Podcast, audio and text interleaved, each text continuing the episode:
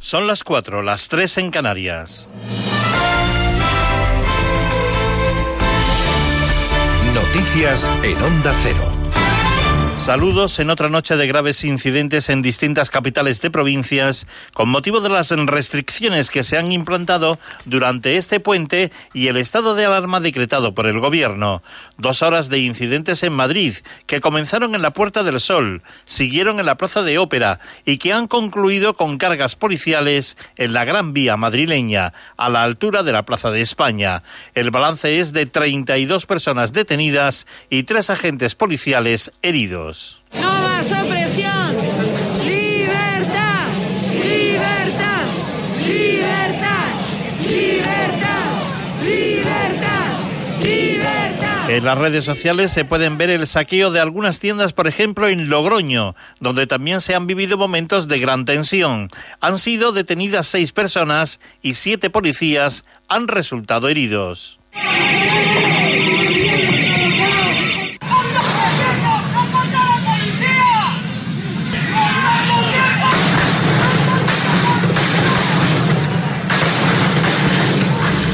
Además, un grupo de unos 70 encapuchados han lanzado piedras y roto escaparates y portales de viviendas en Vitoria. Tres personas han sido detenidas en el centro de Bilbao tras los disturbios protagonizados por grupos de jóvenes que protestaban contra las medidas aprobadas por el gobierno y también incidentes en localidades como por ejemplo Málaga, Murcia, Santander o Torrelavega, entre otras. Ante lo ocurrido, el presidente del gobierno, Pedro Sánchez, ha publicado en Twitter que la conducta violenta e irracional de grupos minoritarios es intolerable y ha añadido que solo desde la responsabilidad la unidad y el sacrificio lograremos vencer a la pandemia que asola a todos los países. Por ejemplo, y en página internacional, el primer ministro británico ha anunciado un confinamiento nacional para Inglaterra de un mes de duración. Con todos los datos, nuestra corresponsal Celia Maza. Boris Johnson confina de nuevo Inglaterra al señalar que no había otra opción. Las muertes superan ya las 45.000 y los hospitales comienzan a colapsarse. En este país, ha dicho, como en la mayoría de Europa, el virus está extendiendo a un ritmo mucho mayor del que pronosticaban los peores escenarios. A partir del jueves y hasta el 2 de diciembre todo quedará cerrado a excepción de colegios, guarderías, universidades y tiendas de artículos esenciales. Los pubs y restaurantes solo podrán realizar servicio de comida para llevar, aunque aquellos que no puedan trabajar desde casa, como es el caso de la construcción, sí podrán asistir a sus puestos de trabajo. Las medidas solo se aplican a Inglaterra, ya que Escocia, Gales e Irlanda del Norte tienen sus propias competencias y desde hace días ya habían impuesto restricciones más duras. No ha sido fácil convencer a los ministros para este nuevo encierro ya que están sumamente preocupados por la economía de un país ya en recesión. Y en la información deportiva, resultados de los partidos de Primera División, a la vez 1, Barcelona 1, donde el técnico culé Ronald Koeman ha asegurado que está decepcionado por este resultado. Estoy muy, muy decepcionado por el partido, por el resultado y una vez más no hemos tenido el, rendimiento suficiente arriba para ganar el partido. Hemos regalado el primer gol que no se puede aceptar y solo hemos sabido marcar un gol, entonces no es, no es suficiente para un equipo de Barça que crea tantas oportunidades y solo marca una, un gol en, en esta noche. Además, en Real Madrid 4, Huesca 1, Osasuna 1, Atlético de Madrid 3, Atlético de Bilbao 2, Sevilla 1. Y este domingo se disputan otros cuatro partidos. Real Betis Elche, Celta Real Sociedad, Granada Levante y Valencia Getafe. En segunda división, Cartagena 3, Albacete 1, Las Palmas 1, Oviedo 2. Y en la Liga ACB de baloncesto, Real Betis 74, 7-4, Basque 62, 6-2 y Manresa 94, 9-4, Bilbao 71. 7-8. Y en la Vuelta Ciclista a España, hoy termina la etapa en el Alto del Anglirú, una oportunidad para romper el desempate entre Roglic y Carapaz. Las noticias vuelven a la sintonía de Onda Cero cuando sean las 5 de la madrugada, las 4 en Canarias y siempre actualizadas en nuestra página ondacero.es. Síguenos por internet en ondacero.es.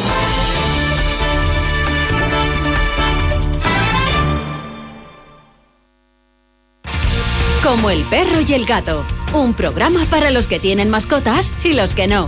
Para los que les gusta aprender y sobre todo para los que quieren pasar un buen rato. Noticias, curiosidades, consultas, concursos y muy buen humor. Como el perro y el gato. Con Carlos Rodríguez. Este fin de semana el domingo a las dos y media de la tarde. Patrocinado por Menforsan, los especialistas en cuidados, higiene y cosmética natural para las mascotas.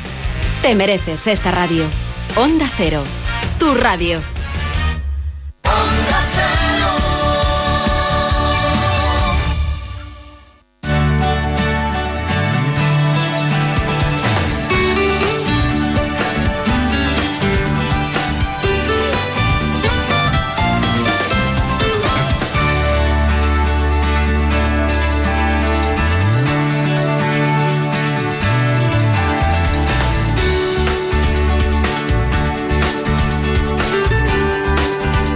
buenas manos.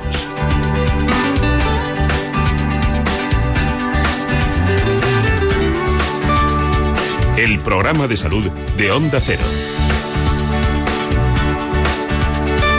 Dirige y presenta el doctor Bartolomé Beltrán.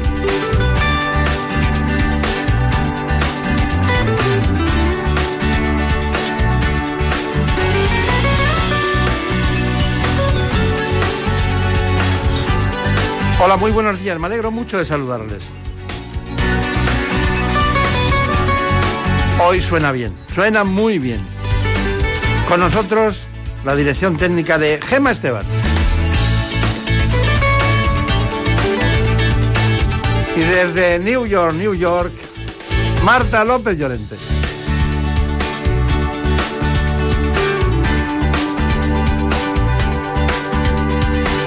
Vamos a hablar de un asunto muy importante. Me refiero a de qué mueren las mujeres. ¿Por qué mueren las mujeres? ¿Mueren más que los hombres? ¿Cuál es la gran razón que hace que muchas mujeres mueran, que es la primera causa de muerte de ictus?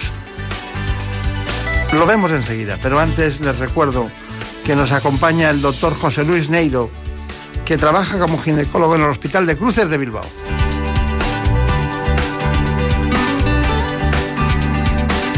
Así que les propongo este informe. En buenas manos. España sigue siendo uno de los países con mayor esperanza de vida, situándose en el primer lugar de la Unión Europea. Según la Organización Mundial de la Salud, la esperanza de vida de las españolas sigue creciendo y ya alcanza los 85 años, casi 5 más que los hombres, brecha que se está reduciendo de forma paulatina. En general ellos se cuidan menos, acuden con menor frecuencia al médico y consumen más tabaco y alcohol que las mujeres. Por otro lado, las tasas de suicidios y homicidios son claramente superiores en el sexo masculino, como lo son las tasas de mortalidad por accidente de tráfico. En ambos, las principales causas de muerte son las enfermedades del sistema circulatorio y el cáncer, seguidas de las patologías respiratorias. Pero en las mujeres, las enfermedades cerebrovasculares, el Alzheimer y otras demencias y problemas cardíacos son las causas más frecuentes de defunción. ¿Qué tal? Me alegro mucho de saludarles. Nos hacemos una pregunta que distorsiona lo que nosotros podemos pensar cada día, ¿no? Violencia de género, mujeres maltratadas. No, la pregunta es médica esta. La pregunta médica. Quiero saber de qué mueren realmente las mujeres. Pero no solo en España, sino en el mundo en general. ¿De qué mueren las mujeres? Eh, tenemos pánico al cáncer de mama, y resulta que no, se mueren más de cáncer de pulmón o se mueren de ictus. Hay muchas razones para explicar el conjunto de cuestiones que nos llevan a pensar que las mujeres, a pesar de tener la vida mucho más larga que los hombres, hay distintas patologías o enfermedades en las que tienen más frecuencia. Por ejemplo, la esclerosis múltiple tres veces más frecuente en las mujeres que en los hombres.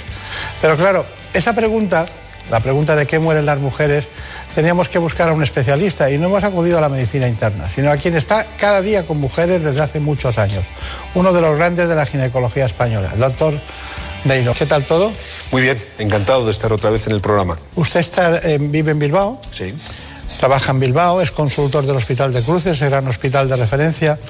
Pero contésteme esa pregunta, ¿se la, se la hacen en una cena cualquiera estas de viernes y le preguntan, ¿de qué mueren las mujeres? Curiosamente, no de lo que ellas creen que van a morir. Eh, ellas creen, cuando les preguntamos a las mujeres de qué creen que van a morir, prácticamente el 60 o 60 y tantos por ciento dicen que de cáncer. Y hay nada menos que un 38 por ciento de mujeres que creen que van a tener cáncer de mama. Y sin embargo, de lo que mueren masivamente es de enfermedad cardiovascular mueren de consecuencias de la hipertensión y de consecuencias de la arteriosclerosis. Eso es realmente el asesino de las mujeres, el corazón y el ictus, básicamente, mucho más que el cáncer. Fíjese, doctor Beltrán, que, por ejemplo, el cáncer de mama solo mata al 3% de las mujeres que se mueren en España.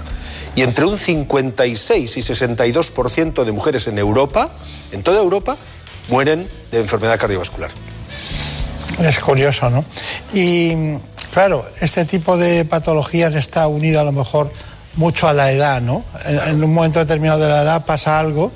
Eh, ¿Cuáles son esas edades las que empiezan a generarse estos problemas? Yo creo que una de las razones fundamentales es que la mujer vive mucho más tiempo y se expone también durante mucho más tiempo que antiguamente. Ah, yo suelo decir, en, medio en broma, medio en serio, ¿verdad? Porque es políticamente muy incorrecto, que todo depende de la obstinación pertinaz de las mujeres de sobrevivir a sus ovarios.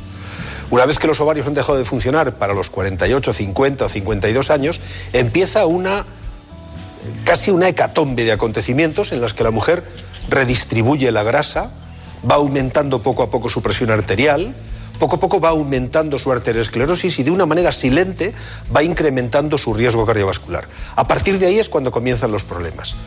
Realmente hasta los 45, 50, 52 años, los estrógenos de los ovarios defienden a las mujeres de la enfermedad cardiovascular como ninguna otra cosa en el mundo.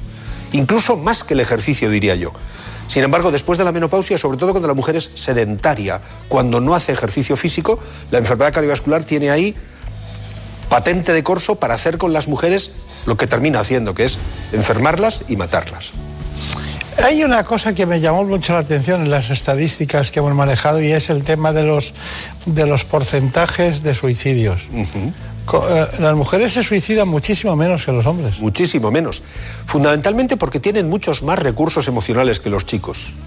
Curiosamente, tienen más armas emocionales y hablan más están más con otras mujeres, tienen mejores relaciones sociales y mejores relaciones de amistad que las de los chicos. Los chicos se suicidan como tres o cuatro veces más que las chicas, en cualquier edad, curiosamente. Prácticamente el 75 o 80% de los suicidios en España son de chicos y hay muy poquita proporción de mujeres que se suicidan. Y habría que preguntar a un psiquiatra, pero yo creo que tiene que ver seguramente con que tienen más recursos emocionales y también le dedican más tiempo a sus ámbitos sociales de relación. Eso también disminuye la capacidad que uno tiene de deprimirse hasta el extremo de dejar de tener interés por la vida y suicidarse. Está bien, pero hay una otra cuestión que me interesa y es el tema de la depresión. Porque no se suicidan, pero sí se deprimen. Sí, ciertamente. Se deprimen, pero en, un determinada, en una determinada época de su historia. Eh, me viene a la memoria un, un, estudio que se publicó en una revista no ginecológica, no barro para casa, en una revista neurológica, en una revista que es escrita solamente por neurólogos, que hicieron un estudio prospectivo en el que a las mujeres de esta época de la vida, de los 45, 50, 55 años, y que eran eutímicas, esto es, sin alteraciones emocionales, les daban a la mitad terapia hormonal y a la mitad no le daban terapia hormonal. La denostada terapia hormonal. Bueno, pues al cabo de 12 meses, las mujeres que habían recibido terapia hormonal tenían menos síntomas depresivos y menos diagnóstico de depresión. ¿Qué quiere esto decir? Que los estrógenos también defienden a las mujeres de las alteraciones emocionales consecutivas a la pérdida de los mismos durante la menopausia. Hay mejor calidad de vida después de la menopausia cuando las mujeres están estrogenizadas. Y eso es algo que en este país sabemos muy bien, pero lo sabemos muy poquitos ginecólogos, porque muy pocos somos capaces de, iba a decir, perder 15 minutos con las mujeres en consulta para explicarles las bondades de la terapia hormonal. Yo creo que eso y las relaciones sociales explican que las mujeres a pesar de deprimirse, se suiciden menos y tengan mejor salud emocional. No sé si le van a querer mucho los ginecólogos después de lo que ha dicho. Es así, y ellos lo saben. En realidad, el problema de la terapia hormonal se debe a que, primero, hay una gran, eh, digamos, conciencia social de que las hormonas son malas, eso es un bulo terrible, pero además los ginecólogos no, no tenemos la suficiente digamos, entereza para abordar eso de frente y tomar conciencia de que ha habido dos generaciones enteras de mujeres entre 2000 y 2020 que no han recibido terapia hormonal por el falso mito de que la terapia hormonal era dañina. Yo creo que eso en parte es responsabilidad de los ginecólogos y tenemos que hacer un examen de conciencia para replantearnos nuestra forma de trabajar con las mujeres alrededor del climaterio. Bien, usted vive en el País Vasco, eh, trabaja con conferencias en todo el mundo, eh, pertenece a la Sociedad Española de Ginecología y Obstetricia, a la SEGO, pero hay una cosa que a mí me llama mucho la atención. Estamos hablando de los estrógenos, pero no sé si hay una distribución geográfica o no, pero sí es cierto que algunas mujeres tienen un punto de más andrógenos, de hormona masculina, de la que puede corresponder. Y tienen vello, tienen hirsutismo, tienen, tienen eh, trastornos ováricos, alteraciones menstruales. ¿Qué hace usted? ¿Ese tipo de mujer cambia la esperanza de vida? ¿Son más eh, longevas? ¿Sabemos algo de eso? Sí. Eh, en realidad, cuando las mujeres tienen realmente hiperandrogenismo, tienen más problemas cardiovasculares a la larga. Y esto nos entronca con el problema que decíamos al principio, porque los varones tenemos muchos más problemas cardiovasculares por el hecho de tener andrógenos y además porque no tenemos suficientes estrógenos.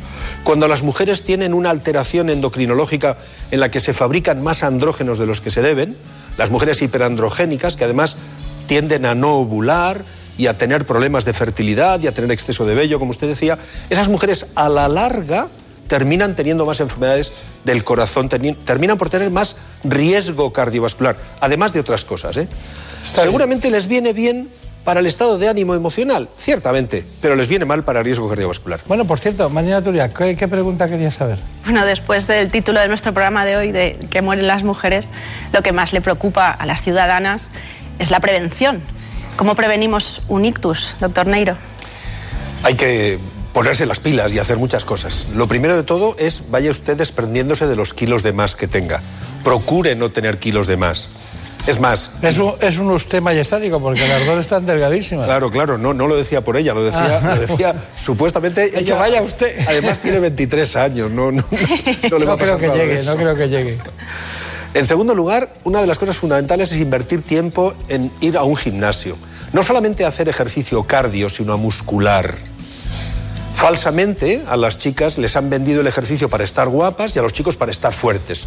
Pues no, mire usted, a partir de una determinada edad necesitamos todos hacer ejercicio de musculación, también las chicas, porque el ejercicio de musculación primero consume mucha energía y cambia grasa por músculo, y no al revés, como el sedentarismo, que cambia músculo por grasa hay que perder grasa y ganar músculo a base de hacer ejercicio de musculación. Eso tira de los huesos y le va a dar mejor salud ósea, que también es importante. Y además de perder peso y además de hacer ejercicio, lo fundamental es prevención de la hipertensión. Y para eso debe usted medirse la presión arterial. Los ginecólogos medimos la presión arterial los que más, los que más veces en toda la historia de la medicina. La medimos a las embarazadas, la medimos antes de embarazarse, las medimos como consecuencia de que toman anticonceptivos, porque vienen a hacerse el chequeo de la menopausia. Siempre medimos la presión arterial. Y cada vez empezamos a tratar antes los problemas de la presión arterial. Yo creo que con esos tres pilares básicos ya tendríamos suficiente, por supuesto, del tabaco ni hablo, ¿eh? Del tabaco ni hablo. Bien, pues no hable, ya lo sabemos y, lo decimos cada día. Bueno, hay una cuestión que es el cáncer. Bueno, usted ha dicho que aunque la gran preocupación siempre es el cáncer, que es en el segundo lugar. Hay más cáncer de pulmón, no de mama, ni de cuello, ni de ovario, ese traicionero y silencioso, sino también el ictus. Las muertes por cáncer de pulmón en mujeres se han triplicado en los últimos 20 años y tiene mucho que ver con el aumento del consumo de tabaco, un mal hábito al que se han incorporado las mujeres de forma tardía, pero cuyos efectos están siendo devastadores ya que al tabaco hay que sumar otros factores ambientales y ciertas alteraciones genéticas específicas de las mujeres que pueden favorecer el desarrollo de estos tumores. También es cierto que hay un porcentaje de cáncer de pulmón eh, que se da en pacientes no fumadores y es más habitual en mujeres. Entonces también eso está contribuyendo al aumento de incidencia en, en este sexo. De hecho, se sabe que las mujeres tienen un mayor riesgo de desarrollar cáncer de pulmón que los hombres, porque son más susceptibles a los carcinógenos del tabaco.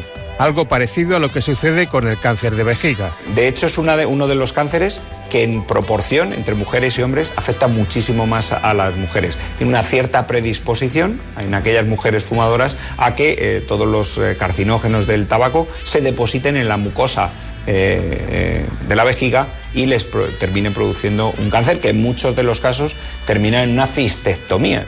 El cáncer de mama, con cerca de 20.000 diagnósticos al año, es el tumor maligno más frecuente y más temido entre las mujeres.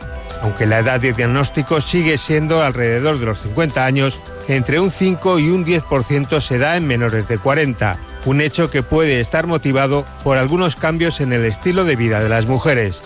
La buena noticia es que gracias a la investigación, una mayor concienciación social y la disponibilidad de nuevos fármacos, 8 de cada 10 pacientes sobrevive a la enfermedad 5 años después del diagnóstico. El campo de investigación ahora es amplísimo y estamos avanzando de manera rápida. De hecho, en este momento hay eh, comercializados fármacos de inmunoterapia en cáncer de pulmón, en melanoma, en carcinoma renal, en cáncer de vejiga. Se está estudiando si es mejor la combinación con quimioterapia, si es mejor combinar inmunoterapia con inmunoterapia.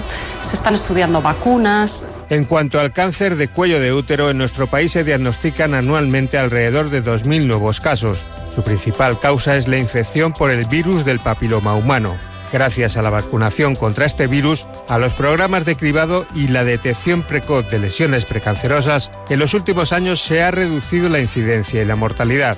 Todo lo contrario de lo que sucede con el cáncer de ovario, que es uno de los tumores con peor pronóstico. Como no tiene unos síntomas específicos ni existen programas de cribado, un 70% de estas mujeres son todavía diagnosticadas en fases avanzadas, lo cual afecta de forma negativa al pronóstico y evolución de la enfermedad. Bueno, es un gran informe sobre todas las eh, patologías oncológicas en el ámbito femenino. Vamos a dar un repaso, ¿no? ¿Por cuál empezamos? Hombre, yo creo que es obligado que hablemos de cáncer de mama, ¿no? Bien, entonces, Cáncer de mama, el problema que tenemos con el cáncer de mama es que no tenemos prevención primaria. Los fármacos que están autorizados en Estados Unidos, por ejemplo, para hacer prevención primaria en mujeres de alto riesgo, en Europa no están autorizados con esa indicación. Entonces, nos vemos obligados a hacer prevención secundaria, tratar de diagnosticarlo rápidamente. Y para eso las mamografías son una gran ayuda. Hacer que la mujer cumpla los periodos en los que tiene que hacerse las mamografías. Realmente para el cáncer de mama es curioso, pero nadie cuenta que es mejor no estar gordita, que es mejor no tomar bebidas azucaradas y que es mejor no fumar. Solamente con esas tres cosas, reduciendo ese factor de riesgo, reduciríamos mucho los cánceres de mama. Las bebidas azucaradas y el sobrepeso incrementan notablemente el riesgo de cáncer de mama y el tabaco. Y curiosamente, habéis dedicado un magnífico reportaje al tabaco, las mujeres son el único grupo poblacional que fuma más cada vez y además empieza a fumar antes y sin conciencia de riesgo. Esto es muy importante porque las adolescentes que empiezan a fumar no tienen la conciencia de riesgo que, que, se tenía hace unos años porque la ley antitabaco ha hecho que ya prácticamente desaparezca el tabaco de nuestra sociedad. Y entonces ahora ya no se habla tanto del tabaco. Y va a haber que volver a hablar del tabaco porque el cáncer de pulmón está repuntando en las mujeres. Claro. Claro. Sí, en el, periodo 2002, 2003 a 2006 fue un momento clave en esta historia, ¿no? Bueno, eh, eh, bueno, cáncer de mama. Vamos con el, con el cáncer, ¿qué prefiere? ¿De, útero? ¿El de cuello? O de, cuello. Hombre, a mí el cáncer de cuello me da sobre todo de cuello de útero. De cuello de útero. A mí me da pena porque tenemos los medios y las condiciones ideales, tenemos el conocimiento, tenemos la cultura, tenemos los medios económicos y tenemos los medios biológicos y bioquímicos para que no haya ni un solo caso de cáncer de cuello.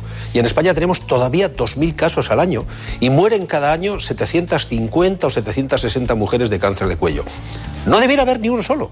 Si vacunáramos a toda la población, si nos decidiéramos a vacunar a toda la población contra el virus del papiloma, se acabaría el cáncer de cuello en no menos, no, más de 10 años. En Australia han conseguido prácticamente anular todas las lesiones precancerosas en apenas 4 años. Solo en dos años acabaron con las verrugas genitales. Y esto porque los gobiernos pusieron dinero de los ciudadanos encima de la mesa para vacunar a todas las mujeres de hasta 26 años. En España varones que estamos vacunados contra el virus del papiloma debemos ser 14, eh, contando por, por lo alto. Y sin embargo, la vacuna está aprobada para el uso en varones desde hace más de nueve años no se utiliza la vacunación en varones y los varones somos vectores de la enfermedad y además la sufrimos. No solamente transmitimos el virus del papiloma, sino que somos además susceptibles de sufrir cánceres por el virus del papiloma. Yo creo que con la vacuna del cáncer de cuello es que ni debiéramos tener que hablar. Bien, eh, dígame brevemente, cáncer de ovario. Cáncer de ovario. Tenemos poca prevención algunos datos. Por ejemplo, acaba de publicarse un estudio, y lo he publicado yo en mi página web, que dice que las usuarias de dispositivos intrauterinos tienen menos riesgo de cáncer de ovario. ¿Qué hacer para no tener cáncer de ovario? Seguramente estar atentos, estar atentos a esos síntomas inespecíficos que decía el magnífico informe. Esa distensión abdominal en pacientes mayores que empieza de, un tiempo a esta parte, esas alteraciones digestivas que no se consiguen dominar con, con un poco de bicarbonato. Habría que meterse un poco más en el diagnóstico para ir a buscarlo. Seguramente porque no tenemos métodos para hacer prevención. Tenemos que ir a buscarlo tempranamente. Y pensar en él. Claro. Bueno, vamos a ver, Marina Turia, ¿qué pregunta tenemos en relación con los cánceres? En cuanto al cáncer de mama o de ovario, ¿qué opina de la mastectomía bilateral o extirpación de los ovarios a modo de prevención? A mí me duele mucho. Vamos a ver, en el cáncer de mama, de cada 100 cánceres de mama, solo 5 5 de cada 100 son cánceres heredofamiliares que tienen que ver con la genética que decía el doctor Beltrán. Solo 5. Hay un 10% de cánceres de mama que son de agrupación familiar.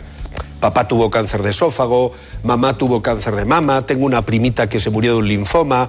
Pues oiga, mire, póngase usted las pilas. Empieza a dejar de tener gran peso, empieza a hacer ejercicio, no coma demasiada grasa, por supuesto no fume, reduzca usted sus factores de No añada leña al fuego. Claro pero el 85% de los casos de cáncer de mama son esporádicos. Le ha tocado a mi prima y no hay más casos en toda la familia. Entonces, quitarse las mamas de manera preventiva a mí me parece una lagartada, me parece una terrible, eh, una terrible actitud demasiado agresiva.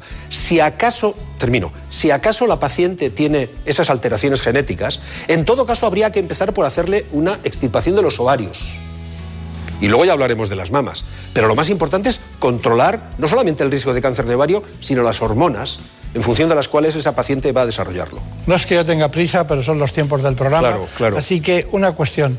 Eh, Elena Fernández Puyol, de la causa principal, los factores cardiovasculares y también, como no, los cerebrovasculares, que en el casualito preparó este informe. Las enfermedades cardio y cerebrovasculares son la primera causa de muerte en la mujer, en España y en Europa. Y es que ellas aún no han tomado conciencia respecto a los factores de riesgo, colesterol y triglicéridos, azúcar en sangre, hipertensión, diabetes, tabaco, sedentarismo, obesidad. A estos factores, en ocasiones, hay que sumarles la toma de anticonceptivos hormonales y los riesgos se multiplican.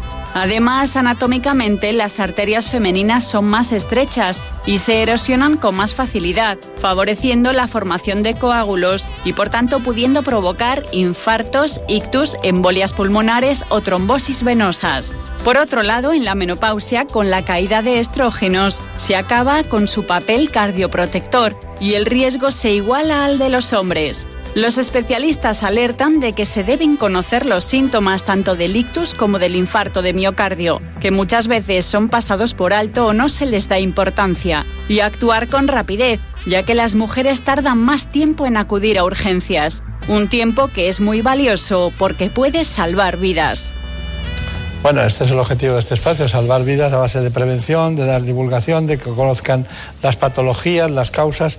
Eh, tenemos eh, una gran esperanza en que usted en la conclusión de hoy nos diga de qué mueren las mujeres. Conclusión. Las mujeres se mueren de enfermedad cardíaca y vascular. El verdadero asesino de las mujeres es el corazón.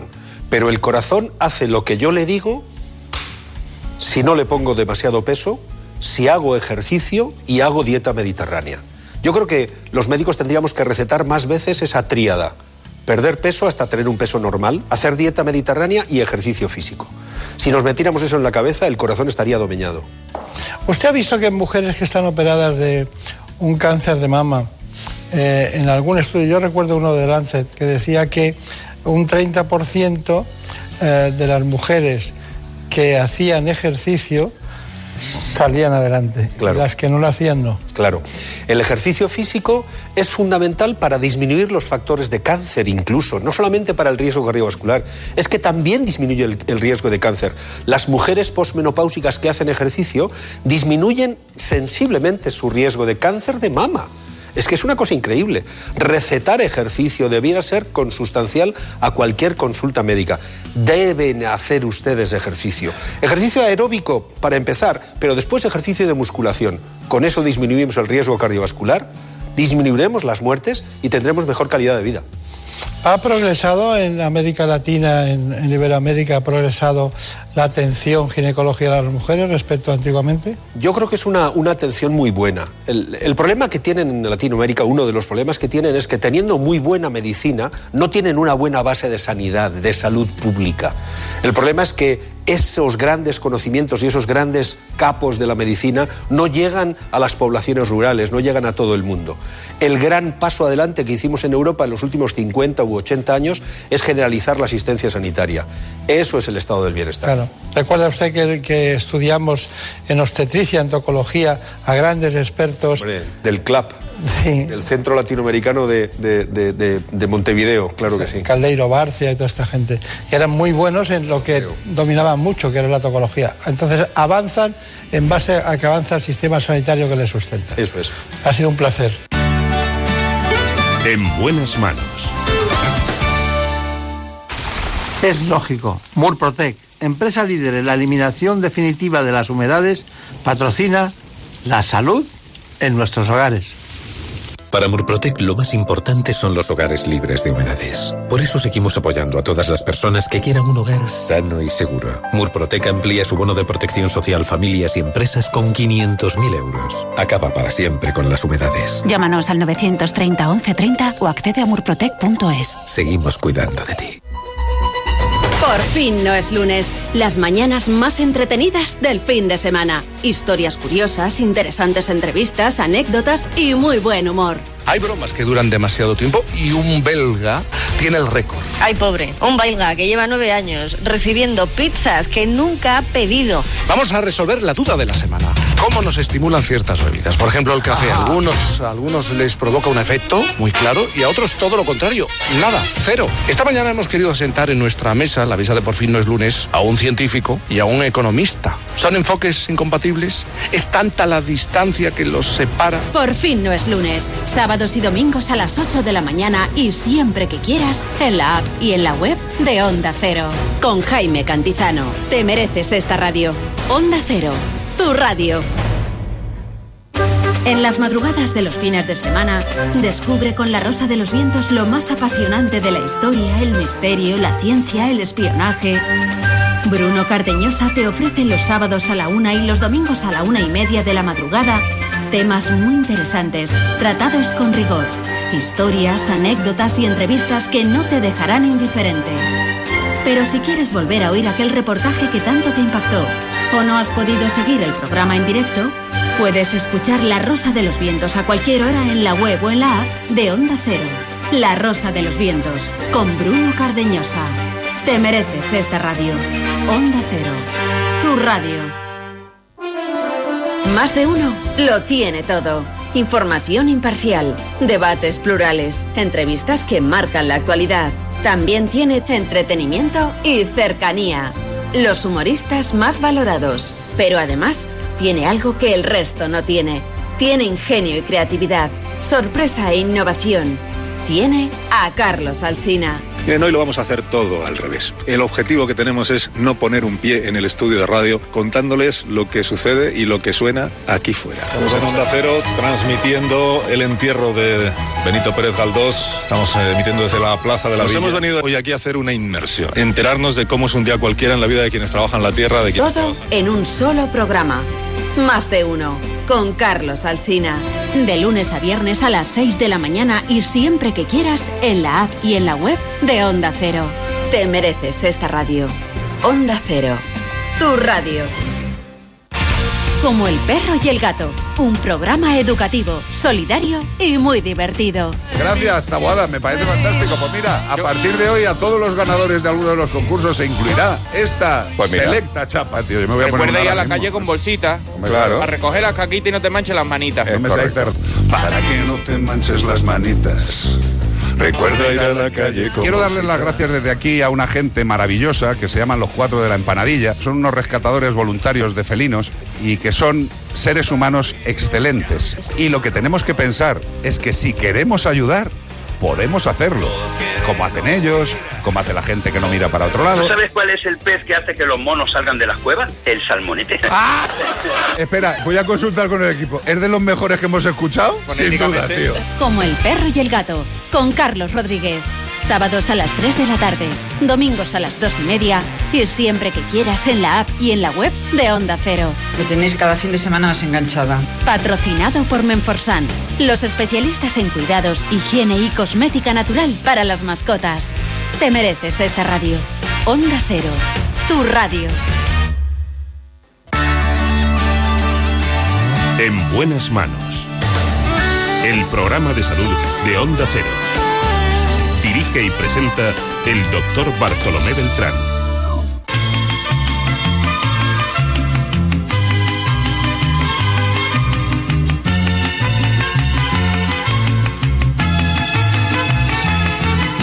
Te quiero, lo digo como un lamento, como un quejido que el viento se lleva por Te quiero, qué pena verte perdido, como quien pierde una estrella que se le va al infinito.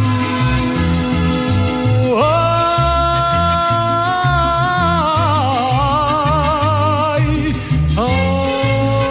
A pesar de que hemos hablado de un tema tan interesante y dramático incluso, de que mueren las mujeres, voy a seguir con el doctor José Luis Neiro para hablar de la vitamina D.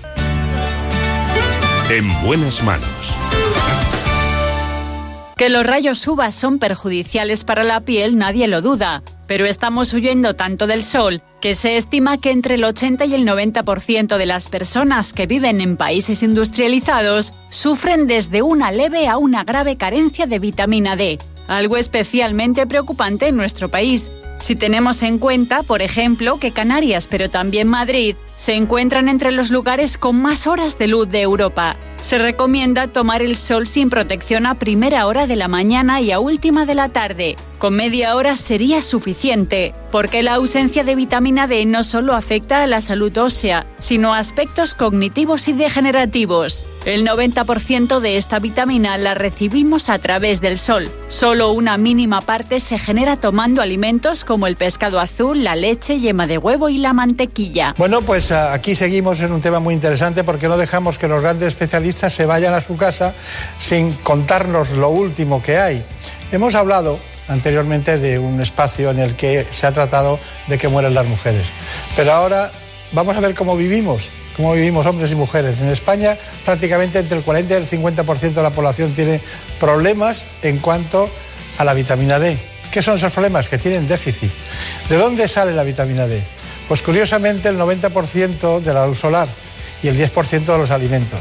Pero, ¿qué pasa entre esos dos mundos? Muchas cosas que podemos solucionar. Para eso está con nosotros nuestro ginecólogo en el día de hoy, que es el doctor Neiro, que ha venido de Bilbao y le hemos pedido que siga con nosotros. ¿Qué es la vitamina D exactamente? Para que nos entienda todo el mundo y para qué sirve. Para empezar hay que deshacer un entuerto y es que la vitamina D ni es una ni es vitamina. En realidad es una hormona. La diferencia entre una vitamina y una hormona es que la vitamina D yo me la tengo que comer porque no la puedo fabricar en el interior de mi organismo. Así es la vitamina C de las naranjas o de las mandarinas de Castellón que son tan buenas. En el caso de la vitamina D yo la puedo fabricar gracias a mi piel, a mi hígado y a mi riñón. Entonces es una hormona. Y es una hormona en la medida en que se fabrica en un lugar y actúa en muy diferentes sitios. Por eso debiéramos empezar a dejar de hablar de vitamina D y empezar a hablar de complejo hormonal D. Lo que pasa es que resulta un poco pedante. No, y sobre todo que está muy asentado sociológicamente el lenguaje médico, Cierto. de vitamina D. Cierto. Que yo me voy a empeñar en cambiarlo eso. Vamos a por uno. Pero no lo, voy a- no lo voy a llamar complejo. Hormona D. La, la hormona D. La hormona D. La hormona D. La hormona D. En realidad, el, el- el origen del, del error es de hace escasamente un siglo, cuando los hijos de los mineros de Gales trabajaban con sus padres en la mina y tenían una frecuencia muy elevada de raquitismo y se les doblaban los, los huesos porque los tenían débiles. Sin embargo, en los mismos pueblos, los hijos de los marinos que salían a pescar y que se comían los desechos, los hígados de los bacalaos que no se vendían y que tenían mala salida, aquellos niños crecían fuertes y robustos. Claro, porque los primeros decían, tienen una enfermedad carencial, pues les falta una vitamina y como la anterior había sido la C, a esta le pusieron la D. Pero ya en 1921, un médico que después le dieron el Nobel por el descubrimiento del, del complejo bioquímico de la hormona D, escribió un libro que decía La vitamina D, la vitamina que trabaja como una hormona. Adolf Bintaus, que yo creo que Sí, el doctor sí. Beltrán es muy amante de la historia de la medicina y esta historia le seguro que le iba a Es gustar. muy interesante. Claro muy que sí. interesante. Bueno, ya que estaba ahí, ¿cuáles son la lista? Mm, Porque claro, ya he dicho el, el- el bacalao, he hablado del atún, tal. Bueno, pero también está la yema del huevo. Claro. ¿Y hay- cuáles son los productos de los que más, más ricos en vitamina D? Básicamente los lácteos y algunos peces. Los peces azules, el hígado del bacalao, que no he comido en mi vida. Y las personas de, de unos años recordarán lo del aceite e hígado de bacalao, que debía ser una cosa que sabía a demonios, pero tenía grandísimas dosis de vitamina D. Básicamente son los lácteos, básicamente los pescados como el salmón, el atún, el bacalao. Están tomando nota las madres, ¿eh? Las madres eh, están tomando nota la, la, la ardora y venga a tomar apuntes. Para los niños es muy importante también el- la vitamina D, sobre todo en el primer año de edad. Claro, claro. Bueno, eh, la causa principal de déficit eh, sería esa, ¿no? La, de- la del sol. ¿Por qué tenía usted tanto interés en hablar de la vitamina D? ¿Ha hecho algunas investigaciones al respecto? Sí, y hemos concluido que la vitamina D nos es eh, beneficiosa prácticamente en cualquier especialidad. O sea, si uno se dedica a la fertilidad, las mujeres que tienen problemas de fertilidad, los varones que tienen problemas de fertilidad tienen más baja la vitamina D. Bueno, pero si uno va a las enfermedades reumáticas, las personas que tienen enfermedades reumáticas tienen menos, menos vitamina D.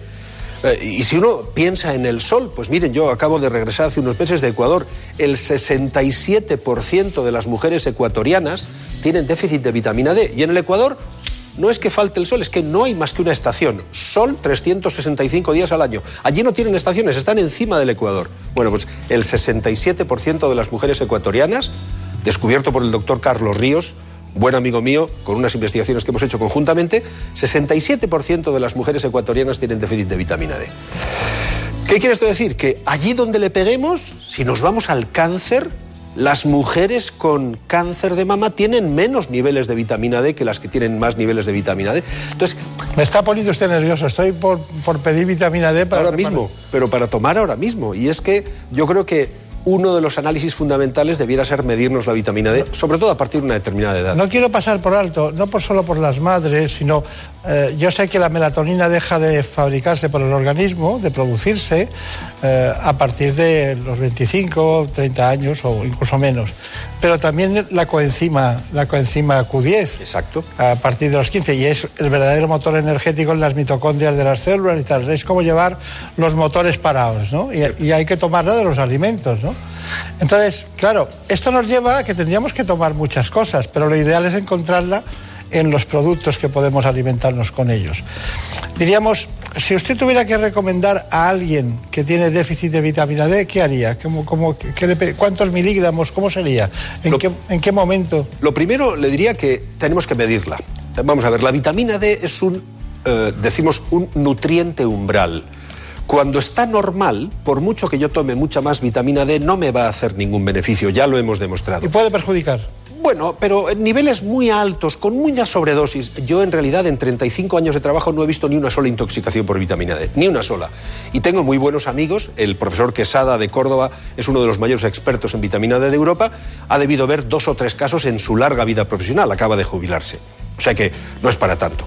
Pero lo que sí podemos decir respecto de eso es que al final Los lácteos son muy importantes y el sol es muy importante, pero por encima de los 45 o 55 años, mídase usted la vitamina D. Si usted es obeso, mídase la vitamina D. ¿Pero cómo? Con un análisis de sangre. Vaya usted al médico de cabecera, vaya usted a su ginecólogo y que le midan la 25 hidroxivitamina D.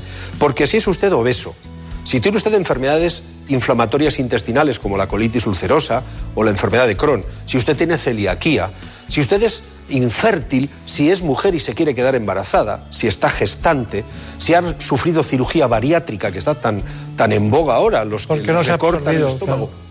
Todas esas personas tienen déficit de vitamina D. Y hay que írselo a buscar. Las enfermedades reumáticas tienen déficit de vitamina D y hay que írselo a buscar.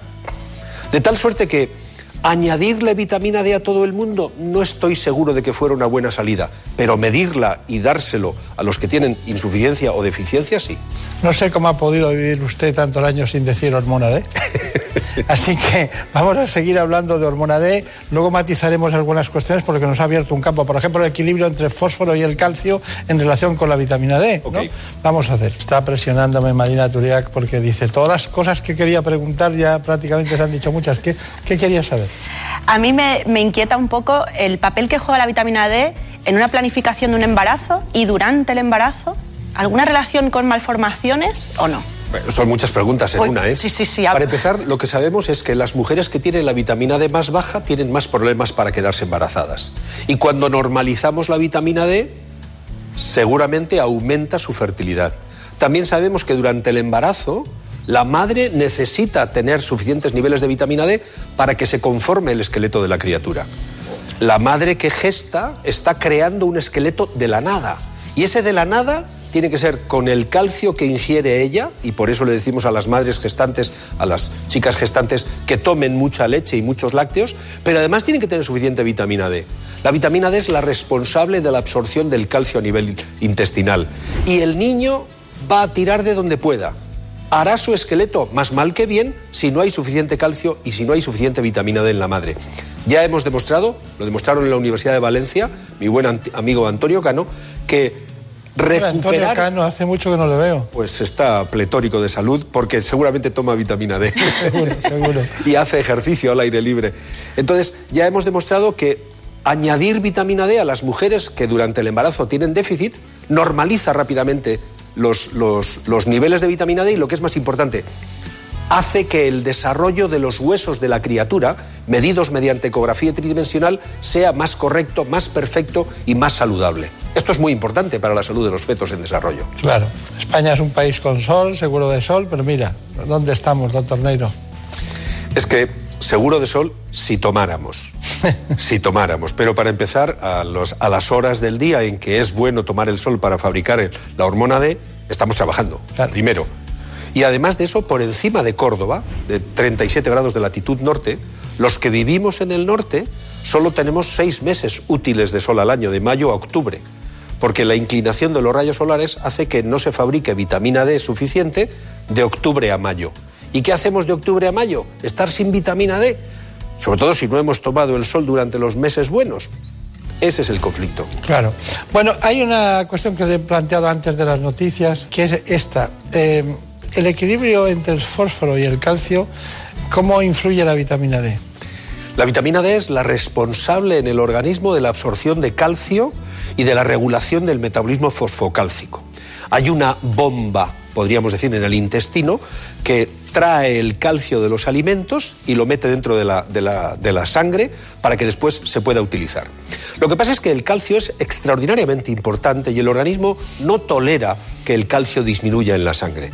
Antes de que disminuya, mi organismo, si no tiene suficiente vitamina D para absorberlo, o si yo no tomo suficientes lácteos para proporcionar al intestino la capacidad de ser absorbido, lo que hace el organismo, lo primero es llamarle a otra hormona, que es la paratormona, la hormona de las glándulas paratiroideas, para que vaya a buscar calcio a donde hay.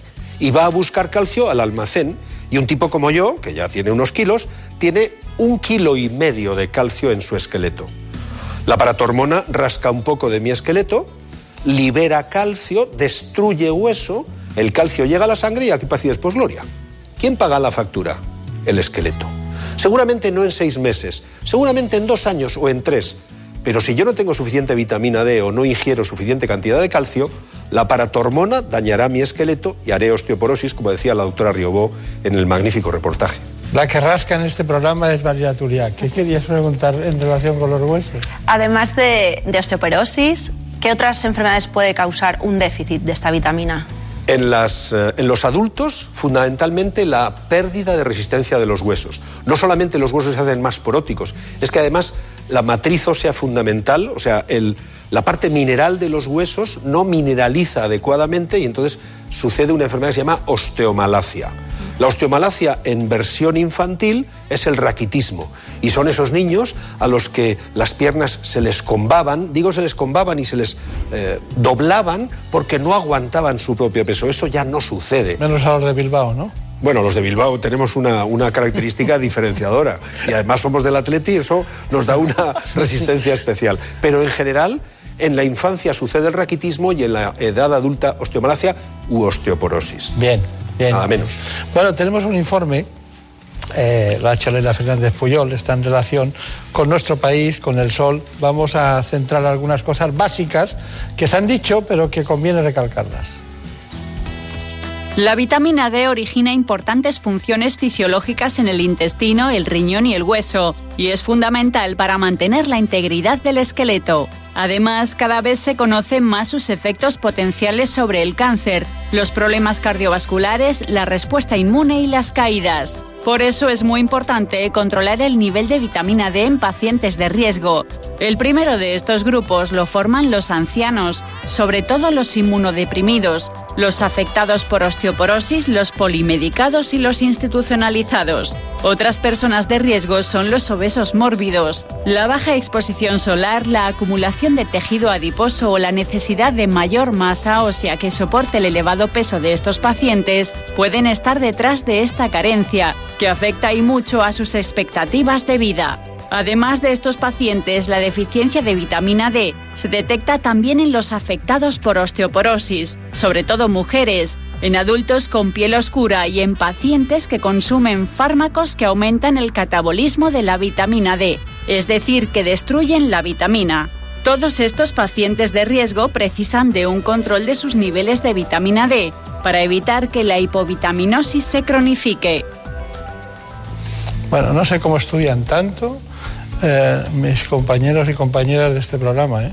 Y porque el informe es magnífico. ¿eh? Sí. Hay que decirle a Elena que lo ha clavado. De verdad, lo ha clavado. Nos vamos entonces usted y yo nos vamos Pues ya. prácticamente, porque en tan poco tiempo no se pueden decir más cosas y tan bien dichas. A ver, eh, una pregunta. No, ya cuando se empieza a reír Marina ya me quedo temblando.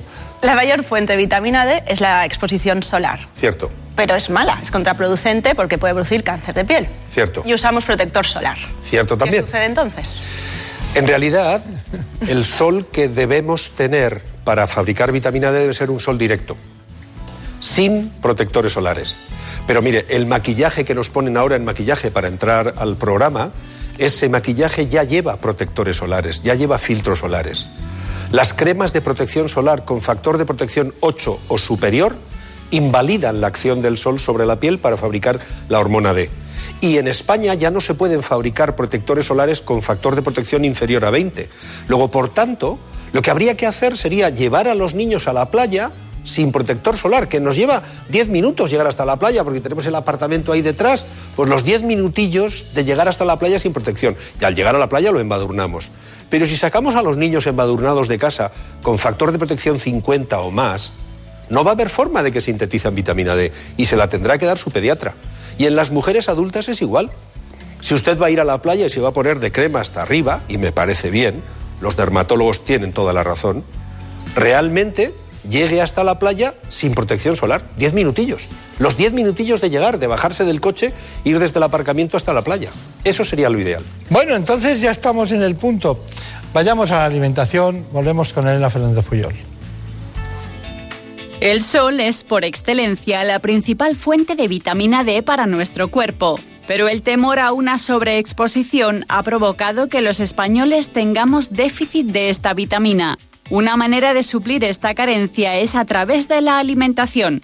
Productos como el aceite de hígado de bacalao, el hígado, los pescados grasos como el salmón o las sardinas, la yema de huevo o ciertos hongos son ricos en vitamina D.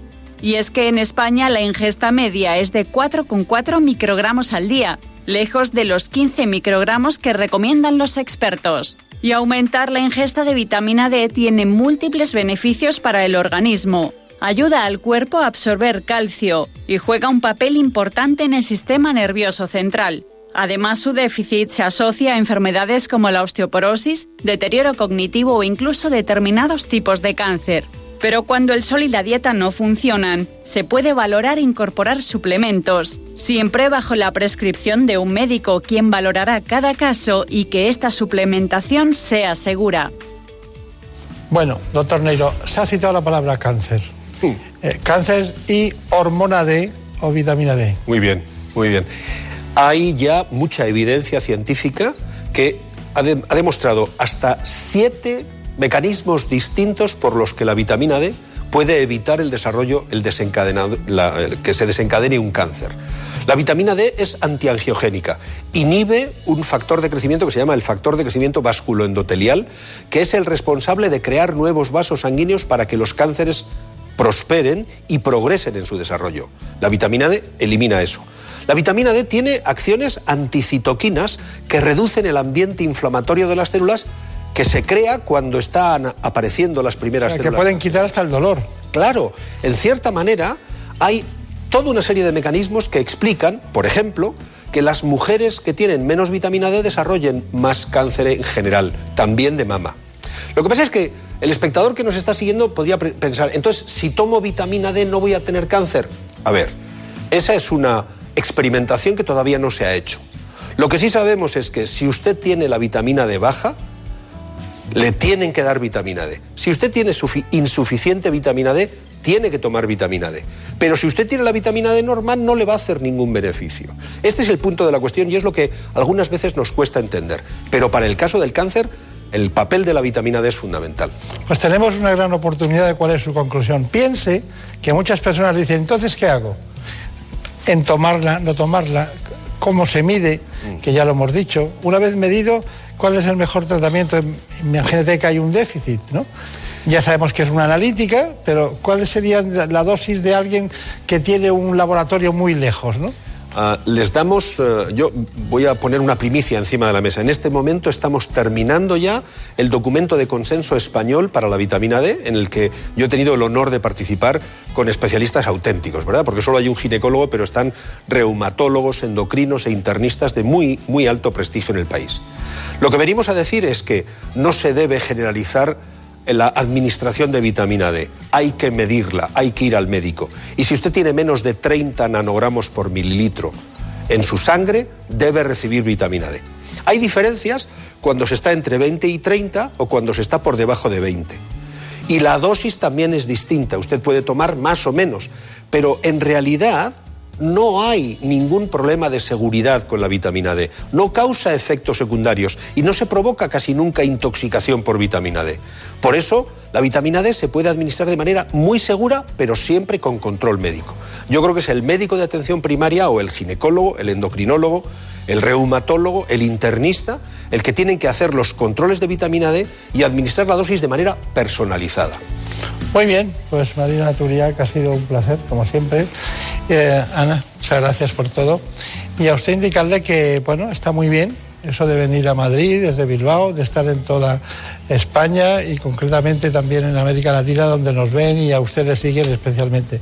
Y me ha gustado mucho que trajera la corbata de las meninas porque se acaba de celebrar el, el centenario del Museo del Prado y eso está muy bien. Muchísimas gracias, doctor Beltrán. Bueno, pues que tenga mucha suerte. Gracias, de verdad.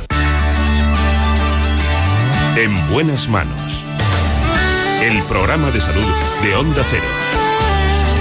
Dirige y presenta el doctor Bartolomé Beltrán.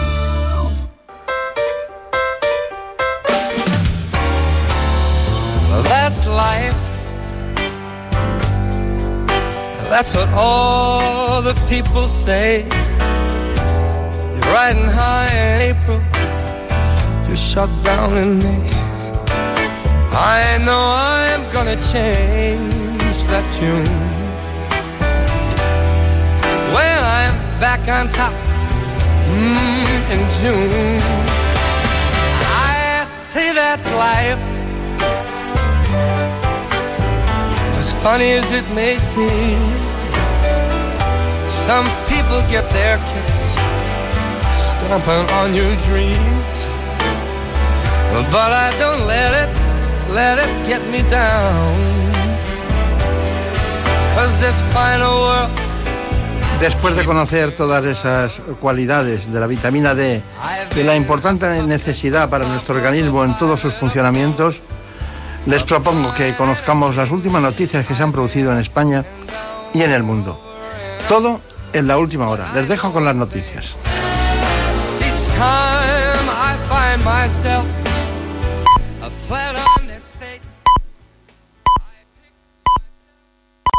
Son las 5, las 4 en Canarias.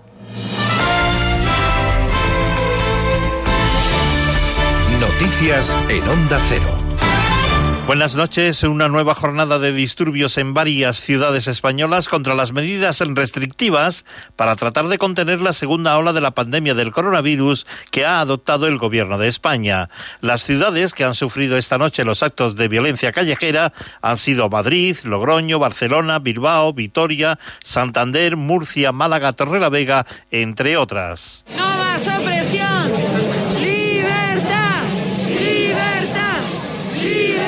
En Madrid, la Policía Nacional ha detenido por el momento, según delegación del Gobierno, a 30 personas por los disturbios violentos que se han producido en el centro de la capital tras una protesta contra las restricciones, donde tres agentes han resultado heridos por los manifestantes. Pedro Sánchez, ante la situación que se estaba viviendo anoche y los múltiples incidentes en distintas ciudades, publicó en Twitter que la conducta violenta e irracional de grupos minoritarios es intolerable y ha añadido que desde la responsabilidad, la unidad y el sacrificio lograremos vencer a la pandemia. En la sexta noche, el ministro de Justicia, Juan Carlos Campo, ha asegurado que confía en evitar el confinamiento total de toda la población española.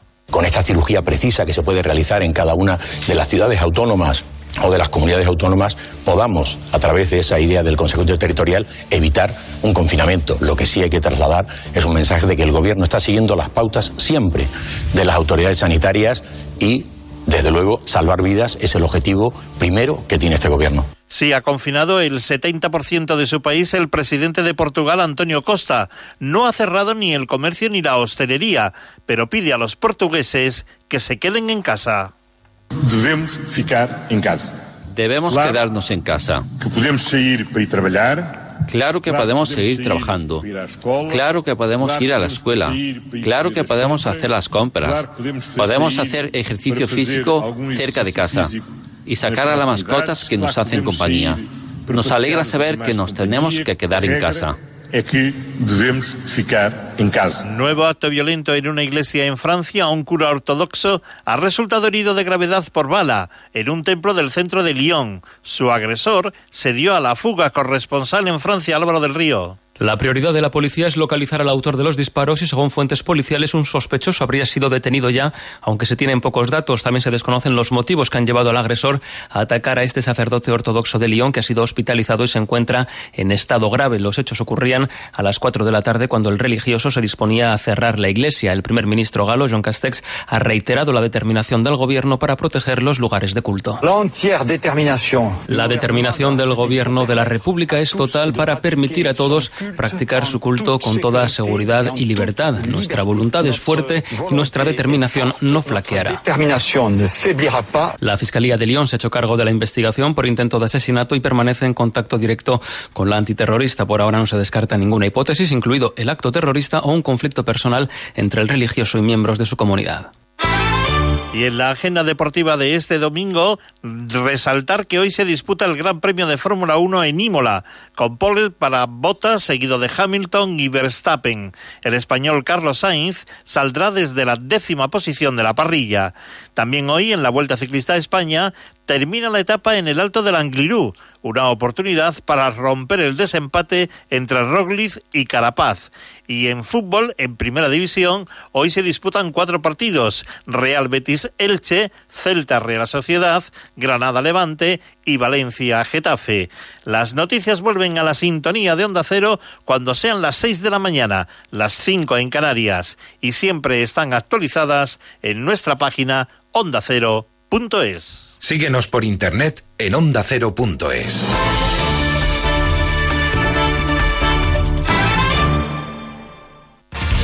Como el perro y el gato. Un programa para los que tienen mascotas y los que no. Para los que les gusta aprender y sobre todo para los que quieren pasar un buen rato. Noticias, curiosidades, consultas, concursos y muy buen humor. Como el perro y el gato. Con Carlos Rodríguez. Este fin de semana el domingo a las dos y media de la tarde. Patrocinado por Menforsan, los especialistas en cuidados, higiene y cosmética natural para las mascotas. Te mereces esta radio. Onda Cero, tu radio.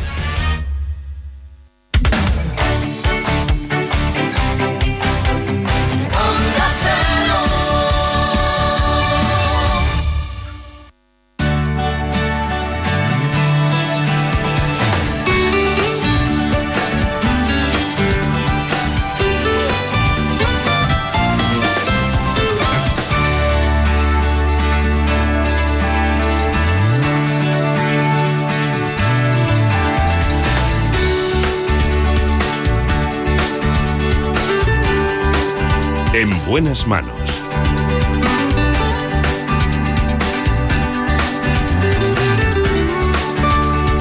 El programa de salud de Onda Cero. Dirige y presenta el doctor Bartolomé Beltrán. Seguimos en la segunda parte del programa para hablar de dermatología.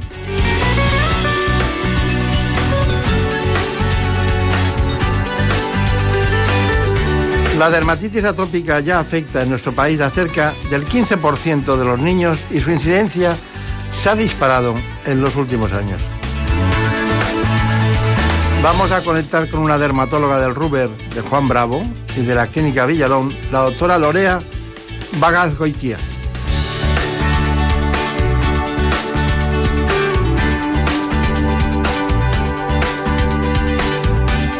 La doctora Bagazgoitia es una experta en este asunto y nos tiene que desbrozar lentamente, pregunta tras pregunta, todo lo que es ese problema en el que la ciencia es muy importante para el cuidado de la piel.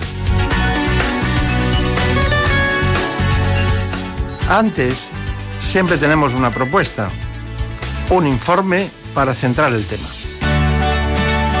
En buenas manos.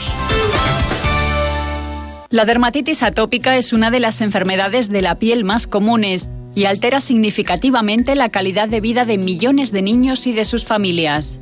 En los últimos 30 años su prevalencia se ha triplicado en los países industrializados debido a los cambios en el modo de vida y al aumento de la higiene en la sociedad. En nuestro país afecta alrededor de un 15% de los niños, aunque en muchos casos suele desaparecer hacia los 7 años de vida. La dermatitis atópica es una enfermedad que se presenta en brotes. Durante los periodos de calma se manifiesta con una piel seca, con escamas y agrietada, y en los periodos de brote aparecen manchas y granitos rojos en los pliegues de los brazos, detrás de las rodillas y en la cara. Pero el síntoma más típico en todas las edades es el intenso picor.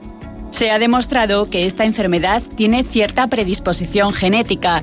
Si uno de los padres es atópico, el niño tiene cerca de un 50% de riesgo de serlo también. Llevamos mucho tiempo pendientes de esta dermatólogo que nos acompaña hoy, no solo por parte del equipo, sino porque también nos llegó este libro, este libro, lo que dice la ciencia sobre el cuidado de la piel. Lorea Bagazgoitia. Qué difícil Bagazgoitia. Yo ya me lo sé, pero Bagazgoitia es difícil. ¿Está la doctora Bagazgoitia? Está. Está, ¿Sabe usted lo que significa la palabra Lorea? Por supuesto. No sabe. Significa Diga, no, flor, no, flor. flor, no, la diosa de las flores. Bueno, Y, y era la mujer, según, eh, según los griegos, de Céfiro, ¿no? ¿Sabía eso? ya, la verdad que no, no lo sabía. Sí, sí, sí, la diosa de las flores. Bueno, pues entonces en lugar de decir la doctora Lorea Bazargoiti, va a decir la diosa de las flores dice, ¿no? ¿O no? Encantada. Bromas aparte. Bueno, estamos hablando con una gran especialista que trabajó en el Ramón y Cajal, se dedicó en la prevención del cáncer de piel, que le encanta. Eh, luego estuvo haciendo dermatología pediátrica en el Hospital Niño Jesús de Madrid y es eh, una experta en cirugía dermatológica, control de lunares, muy, muy en boga en estos tiempos, mediante dermatoscopia y terapia fotodinámica. Bueno, tiene muchos, muchos trabajos, pertenece a todas las sociedades científicas y es una, ¿Podría ser usted una discípula del doctor Jaén o no? Lo soy. Lo soy. Lo soy, lo soy. Sí, sí. Bueno, entonces estamos hablando con la doctora Bazalgoitia y tengo... Mm, ¿Le parece que hablemos de todos esos ámbitos? Vamos a hablar del libro, pues usted ha venido a hablar del libro, aunque no lo haya pedido así. Hablamos de dermatitis atópica, podemos hablar de dermatología pediátrica e incluso podemos hablar de albinismo. ¿Le parece bien? Me parece estupendo. Bueno, pues ya tienen ustedes un libro para entender muchas cuestiones de la dermatología que no sabemos si son verdades o falsas. Luego jugaremos a ese asunto si es verdadero o falso, pero antes, ¿cómo surgió la idea del libro? Bueno, pues eh, la realidad es que el libro me lo ofreció la editorial, plataforma editorial, porque yo ya desde 2014 llevo escribiendo un blog sobre dermatología a modo divulgativo, en un lenguaje así sencillo y llano, y a, partir de eso me dieron ellos la oportunidad de escribir el libro, cosa que me pareció una idea fabulosa, la verdad. Supongo que es para todos los públicos. Es para todos los públicos. Es un libro escrito de forma sencilla, con palabras sencillas, sin caer en el lenguaje técnico y con consejos claros de qué hacer en cada situación. ¿Y qué destacaría? Fundamentalmente su lenguaje, su utilidad, obviamente para aquellas personas que estén interesadas en el, en el, mundo de la piel o que tengan alguna enfermedad que les preocupe, y la ligereza, según me dicen, con la que se lee. Con la que se lee. En general ha tenido buena aceptación por eso, porque se lee fácil y ellos lo que querían. No es un libro de medicina. Bueno, pues aquí lo dice bien. Sencillito. Lo que dice la ciencia sobre el cuidado de la piel. Sí es un libro de medicina. Es un libro de medicina para todos los públicos. Eso sí. Eso, sí. Bueno, vamos a hacer a jugar un poco con el tema del verdadero o falso. Por ejemplo, yo pregunto, ¿es recomendable usar rayos uva como preparación de la piel antes del verano? ¿Verdadero o falso? ¿Usted qué opina? Que es falso. Efectivamente, sí. Bien, bien, es, falso. Tengo otra. Un tono bronceado en la piel indica que está ha sufrido a consecuencia de los rayos uva del sol, verdadero o falso? Esto es verdadero. ¿Ah, ¿Eh? Muchas veces si asociamos el bronceado, se suele decir el bronceado saludable, ¿no? Tener un tono agradable, más sanote en la piel, pero esto lo único que nos indica es que esa piel ha sido agredida por el sol y por eso se ha puesto morena. Siempre el mecanismo del bronceado siempre es una defensa. Bien. Aunque estéticamente haya sido aceptado a lo largo de mucho tiempo, indica que esa piel ha venido sufriendo. ¿Usted qué número tiene de piel? ¿Qué fototipo? ¿Qué número? entre uno y dos, tirando al dos. O sea que horrible. Muy blanquita, muy sensible. Claro, claro. Sí. Si viviera en Finlandia estaría encantada. Claro, no tendría tanto problema. bueno, el paso del tiempo es inexorable y no hay forma de prevenir las arrugas y manchas. ¿Verdadero o falso? Esto es falso, de alguna manera, porque la gran mayoría del envejecimiento dos terceras partes del envejecimiento de la piel es consecuencia del sol, con lo cual sí podemos prevenir un envejecimiento, digamos, más estéticamente favorable si nos protegemos del sol. No todo es por los años. Muy bien, ¿lavarse el pelo a diario es perjudicial? ¿Verdadero o falso? No. Este es un mito muy frecuente y no pasa nada. Si una persona sí que lava el pelo todos los días, se lo puede lavar todos los días tranquilísimamente. Además se queda uno muy a gusto. Desde luego que sí. ¿El estrés puede hacer que se caiga el pelo más de lo habitual?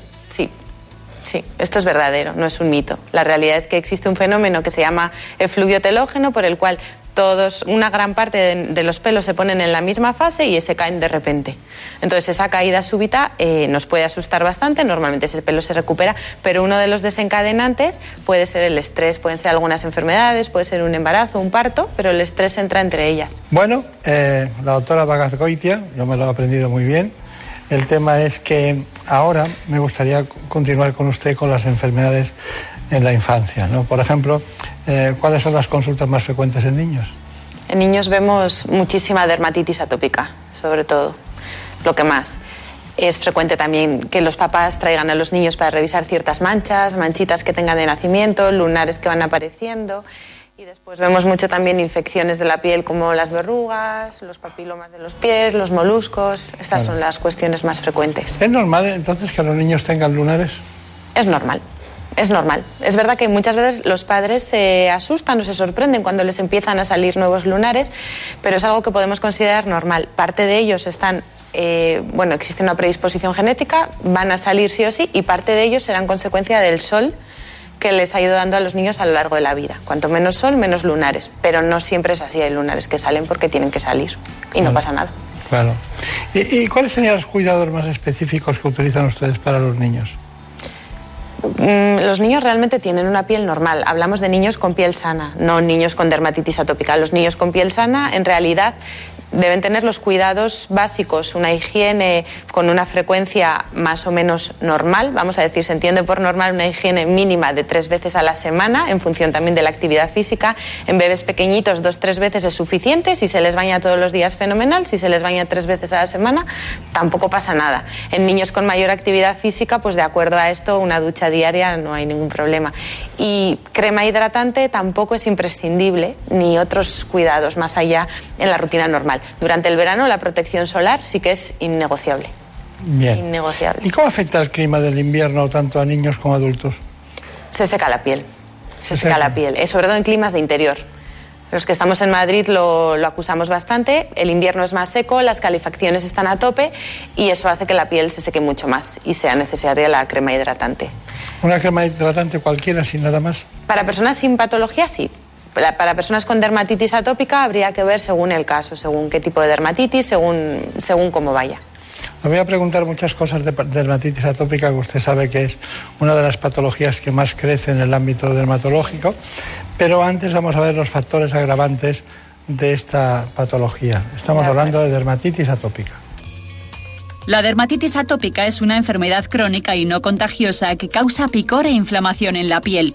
Cursa en brotes recurrentes que pueden ser desencadenados por distintos motivos, como infecciones virales, vacunas, periodos de estrés o exposición a químicos como el cloro de las piscinas.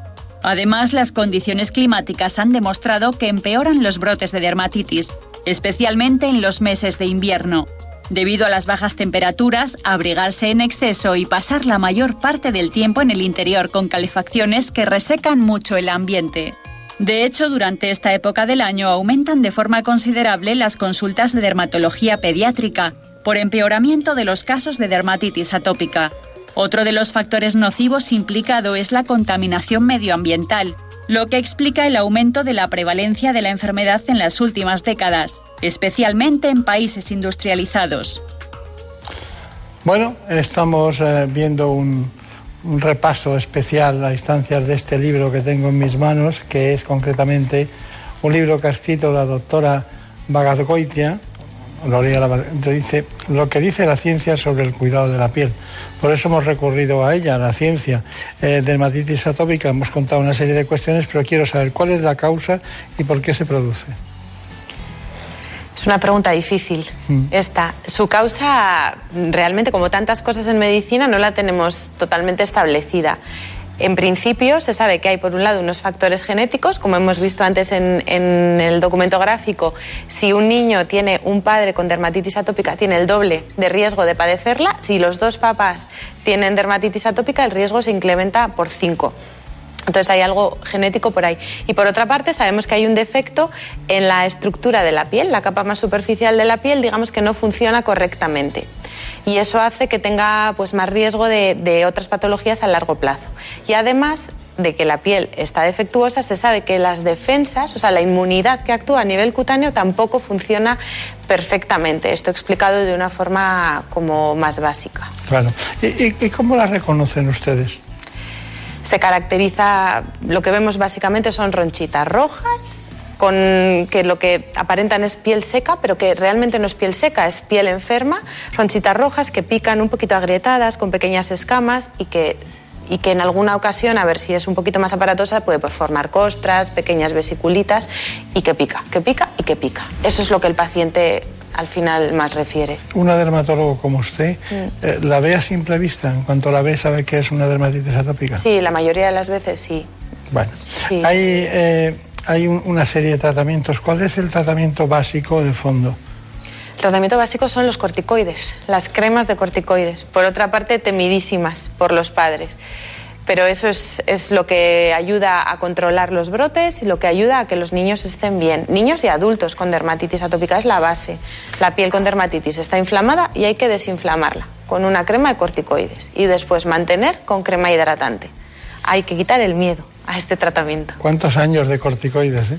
Sí. Ustedes, básicamente, si tuvieran que salvar algunos productos, estaría el retinoico, los corticoides, ¿no? No podríamos vivir sin los corticoides tópicos, Claro. pero solucionan tantos problemas cutáneos. ¿Hay alternativas?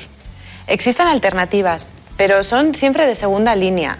Eh, los corticoides en sí no, no suponen riesgo. En la balanza beneficio-riesgo hay un clarísimo beneficio en los niños y en los pacientes que los necesitan. En aquellos en que por lo que sea estamos tratando una zona más sensible, una zona que ya esté recibiendo muchos, muchos corticoides, pero cuando digo muchos, digo muchos, eh, recurrimos a otras cremas como el pimecrolimus o el tacrolimus, que también de alguna manera bajan esa inflamación sin los efectos de los corticoides. Pero con esto yo no quiero decir que haya que tener miedo a los corticoides, porque son una herramienta excelente para controlar esta enfermedad. Claro. Hay una cuestión y es que me gustaría saber, en una consulta de 100 pacientes de dermatología, ¿cuántos tienen acné? En una consulta de 100, pues un 30%, 40% seguro. Entre los trastornos de la piel más comunes está el acné, que se produce cuando el exceso de sebo en la piel obstruye los poros y provoca inflamación. Las zonas más afectadas suelen ser la cara, el cuello, la espalda, el pecho y los hombros. Esta patología afecta en mayor o menor grado a cerca del 80% de los adolescentes, pero puede aparecer en todas las edades.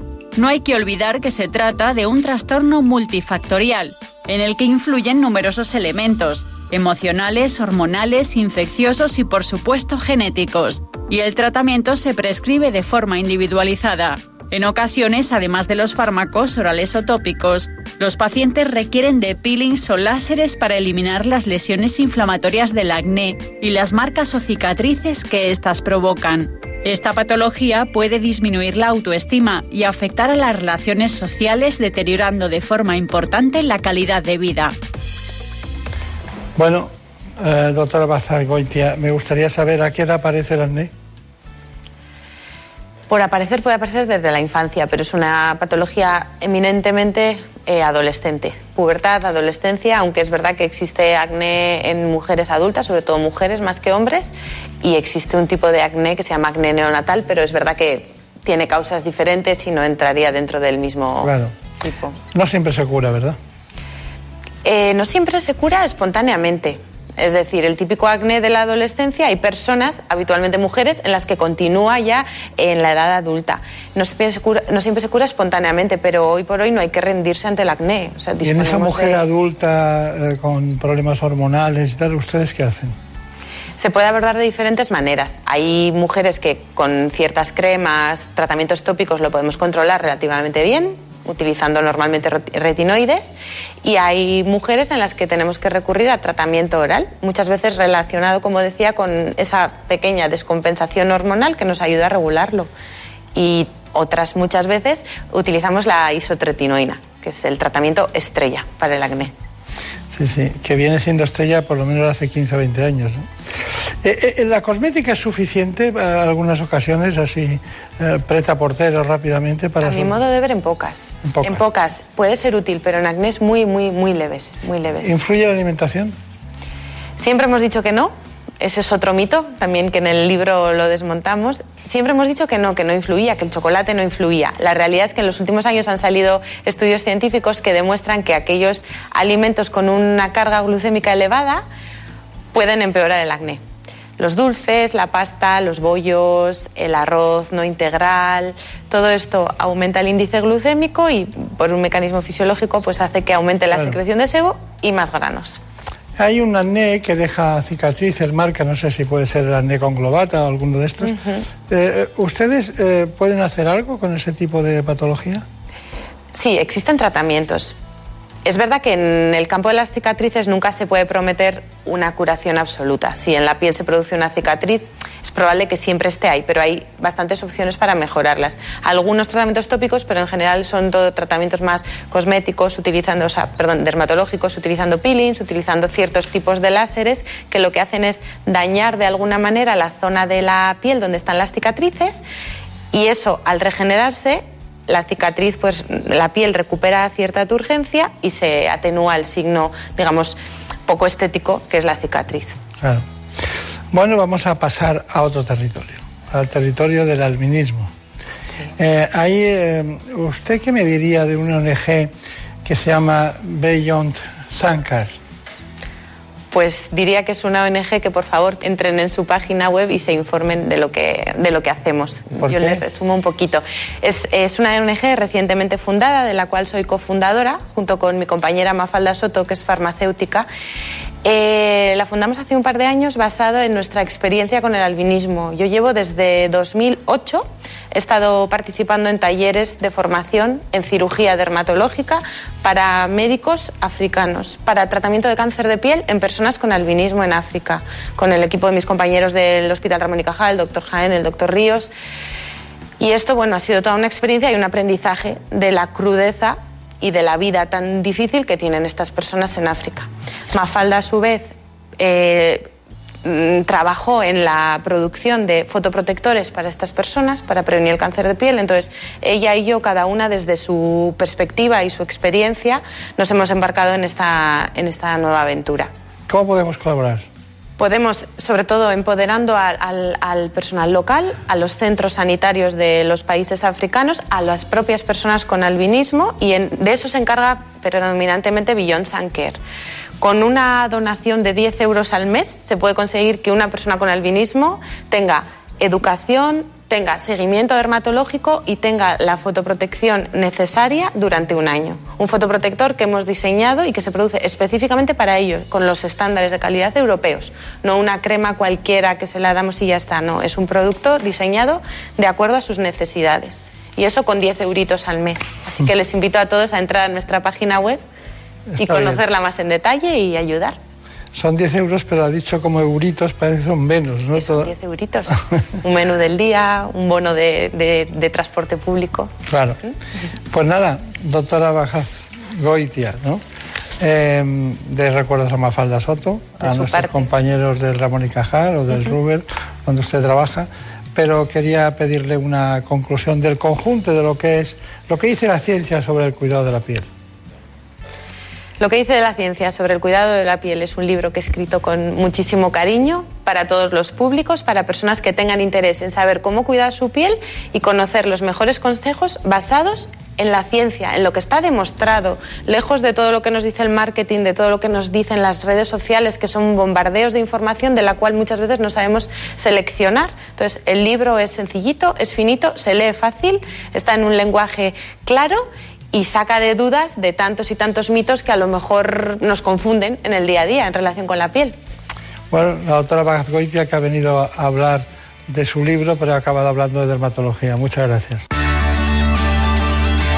En buenas manos. El programa de salud de Onda Cero. Dirige y presenta el doctor Bartolomé Beltrán. En Murprotec seguimos estando a tu lado frente a las humedades y nunca dejaremos de pensar en tu salud. Por eso apoyamos a todos aquellos que lo necesitan, ampliando en 500.000 euros nuestro bono social familias y empresas. Acabamos de forma definitiva con las humedades. Llámanos al 930 1130 o accede a murprotec.es. Seguimos cuidando de ti.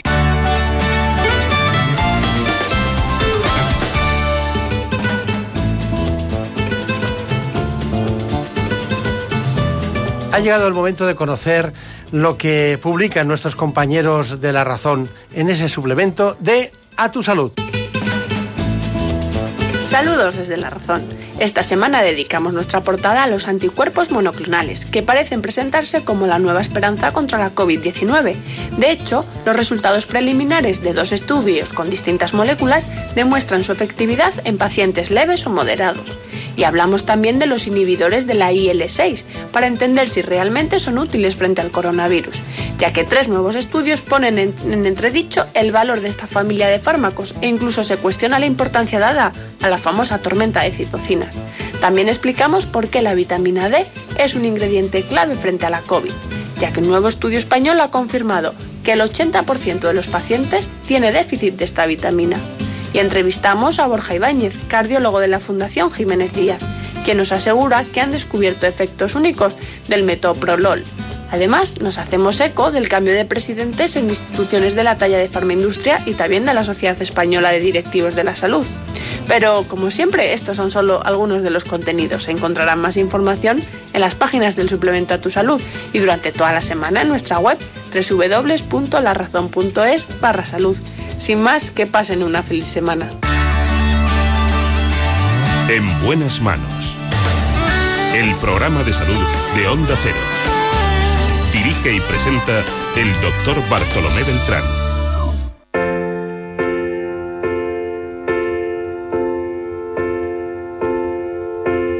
In a little while from now, if I'm not feeling any less sour, I promise myself to treat myself and visit a nearby tower. ¿Cómo se nota que está una mujer ayudándolos en este espacio como In an effort to Gemma Esteban? clear to whoever what's it like when you're shattered, left standing in the lurch at a church with people saying, My God, that's tough. She stood him up.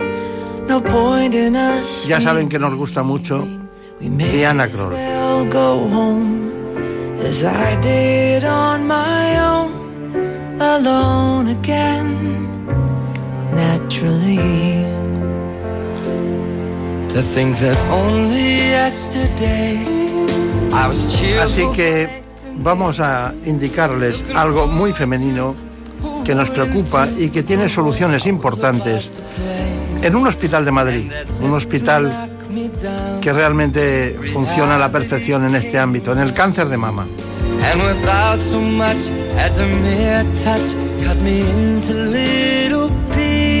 El hospital de Torrejón del Grupo Rivera Salud tiene dos grandes especialistas en este ámbito, el doctor Lorenzo Rabadán y la doctora Julia Camps. Con ellos profundizamos en este espacio. En España se diagnostican más de 25.000 nuevos casos cada año de cáncer de mama.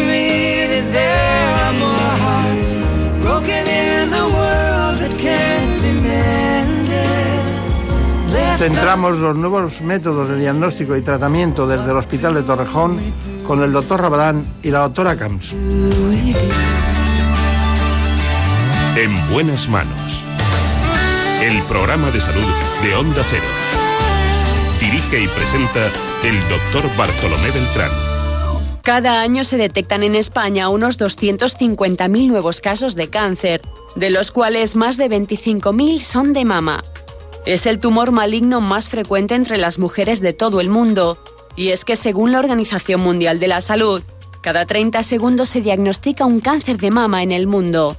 Aunque la edad más frecuente de diagnóstico sigue siendo a partir de los 50 años, entre un 5 y un 10% se da en menores de 40, un hecho que puede estar motivado por algunos cambios en el estilo de vida de las mujeres. Además, su incidencia está aumentando de forma considerable. La buena noticia es que gracias a la investigación, una mayor concienciación social y la disponibilidad de nuevos fármacos, 8 de cada 10 pacientes sobrevive a la enfermedad 5 años después del diagnóstico. Hoy es un día en el que vamos a tratar un asunto que cuando hablamos de qué mueren las mujeres saldría seguro en segundo lugar después del cáncer de pulmón o quizás del ictus. Pero claro, la psicología de este problema es muy superior al de pulmón y no al del ictus porque el paciente prácticamente se encuentra ingresado en el hospital cuando aparecen las cosas y este caso en el mundo, en el ámbito femenino. Bueno, está con nosotros el doctor Lorenzo Rabadán, ya le conocen ustedes, es coordinador del área oncoplástica de la mama, concretamente del Hospital Universitario Torrejón, del Grupo Rivera Salud. Ha sido coordinador de sección de patología mamaria de la Asociación Española de Cirujanos. Es profesor asociado de cirugía en la Universidad Francisco de Vitoria, miembro de la Junta Directiva de la AECIMA y de la Asociación Española de Cirujanos de la Mama también es miembro y de la Asociación Española de Senología y Patología Mamaria.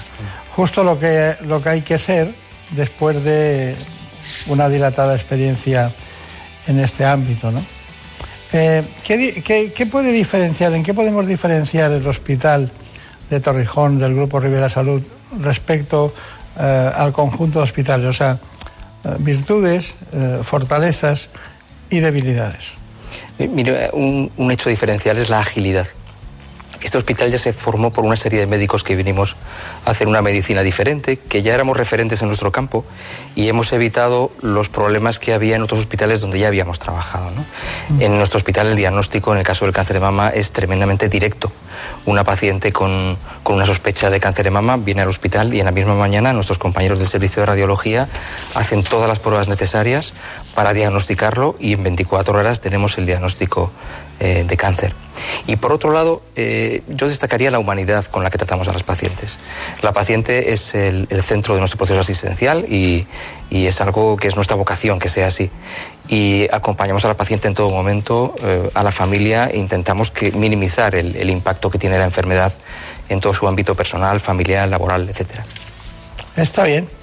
Bueno, eh, saludamos a la doctora Camps, la doctora Julia Camps. Ella es una entusiasta también de esta área de la radiología de la mama, es jefa corporativa del área de la mama del Grupo Rivera Salud. Eh, tengo datos que me indican que usted actualmente es vicepresidenta de SEDIN, de la Sociedad Española de Imagen Mamaria, eh, y que también ha trabajado durante bastantes años, alrededor de quizás 12 o 14 años, ha trabajado eh, y desempeñado funciones de jefe de servicio de radiología del Hospital Universitario de la Ribera de Alcira, en Valencia. ¿no? Y qué nombre más, más eh, importante el de Alcira en, eh, en el ámbito de la asistencia a los ciudadanos, ¿no? que ha traído muchos conflictos siempre como consecuencia de sus bondades ¿no? y del sistema de tratar per cápita a los pacientes, diferencia de los que son público-privados. ¿no? Bueno, hay multitud de artículos, de revistas en la que participa en proyectos multicéntricos europeos y desde 2007 es la editora de la sección de mama de Eurorat, que es la red y repositorio de casos clínicos creada por la Sociedad Europea de Radiología. Esto, esto debe ser una gran experiencia porque nosotros siempre hablamos de los testimonios, ¿no? que lo que más impresiona a la gente es el testimonio. Y ustedes hacen clínicas, casos clínicos, que son testimonios, que los escriben y ven el curso del proceso y diagnostican y tratan. ¿no? Bueno, eh, de usted quería resaltar la unidad de mama del Hospital Universitario de Torrejón, que cuenta con un nuevo mamógrafo digital 3D. ¿Qué quiere decir eso? Bueno, es un mamógrafo digital, se llama también tomosíntesis, que mm, puede ver las imágenes en tres dimensiones. Digamos que se hace una adquisición de lo que es toda la mama, como pequeños cortes cada milímetro, y eso nos permite ver eh, dentro de las estructuras de la mama que de otra manera quedan ocultas cuando uno hace una mamografía digital 2D. O sea, de alguna manera nos permite bucear dentro de lo que son los tejidos de la mama y poder resaltar y detectar aquellos cánceres que en una mama densa no serían eh, detectables. Esto ya se ha demostrado, ya han habido varios estudios europeos y ya se sabe que esta tecnología detecta un 35 o 40% más de cánceres. O sea, es una cosa como muy importante. A esto hay que añadirle Estamos hablando de la forma de los cánceres, de la morfología, detectamos los cánceres por su forma y a esto hay que añadirle una cosa que es muy importante, que es la función y es, digamos, la, la- lo que hace que resalten los cánceres cuando administramos contraste. Gracias a esto podemos detectar incluso más cánceres y mejor. Y esto es la mamografía con contraste, que es, también es lo que tiene este nuevo aparato que además es una técnica más nueva incluso que la tomosíntesis que ya lleva unos cuantos años en los hospitales. Eh, cuando estuve, eh, habla de mamografía, bueno, primero está- veo que le dan al doctor Rabadán más trabajo, un 35% más del trabajo que iba a tener, ¿no? Porque si los datos diagnósticos son un 35% más alto, eso al final acaba en manos del cirujano, indicando. Pero ustedes indican, eh, en estos casos, eh, la función principal, es decir, son órganos que no es como el tiroides o como el hígado, ¿no? la mama. Entonces, ¿qué, qué- material utilizan ustedes? ¿Cuánto tiempo tardan en, convocar a una paciente desde que, desde que se lo dicen? ¿Qué, tecnología llevan a cabo? ¿Cuándo se tiene que presentar? ¿Cuándo están los resultados? Ese proceso eh, de diagnóstico por la imagen unido a la tecnología que utilizarán, ¿en qué consiste? Bueno, el proceso diagnóstico ante una sospecha de, de cáncer de mama, una paciente sintoma- sintomática que se palpa un nódulo, empieza con una mamografía y una ecografía. Inmediatamente intentamos que sea lo que se llama en acto único, realizamos una biopsia. Y mientras llegan los resultados de la biopsia, que como ha dicho el doctor Rabadán, estamos hablando de 24 horas, cuando se convoca de nuevo la paciente para darle los resultados, paralelamente se eh, cita a la paciente para hacer una resonancia para ver la extensión del tumor, porque también sabemos que la resonancia detecta perfectamente de dónde hasta dónde eh, va el tumor y, esto le brinda al, al cirujano el mejor de los mapas posibles. Es decir, con esto conseguimos cirugías conservadoras sin bordes afectos, es decir, sin que la paciente tenga que volver a quirófano, conserva su mama y además se quita todo el tejido tumoral.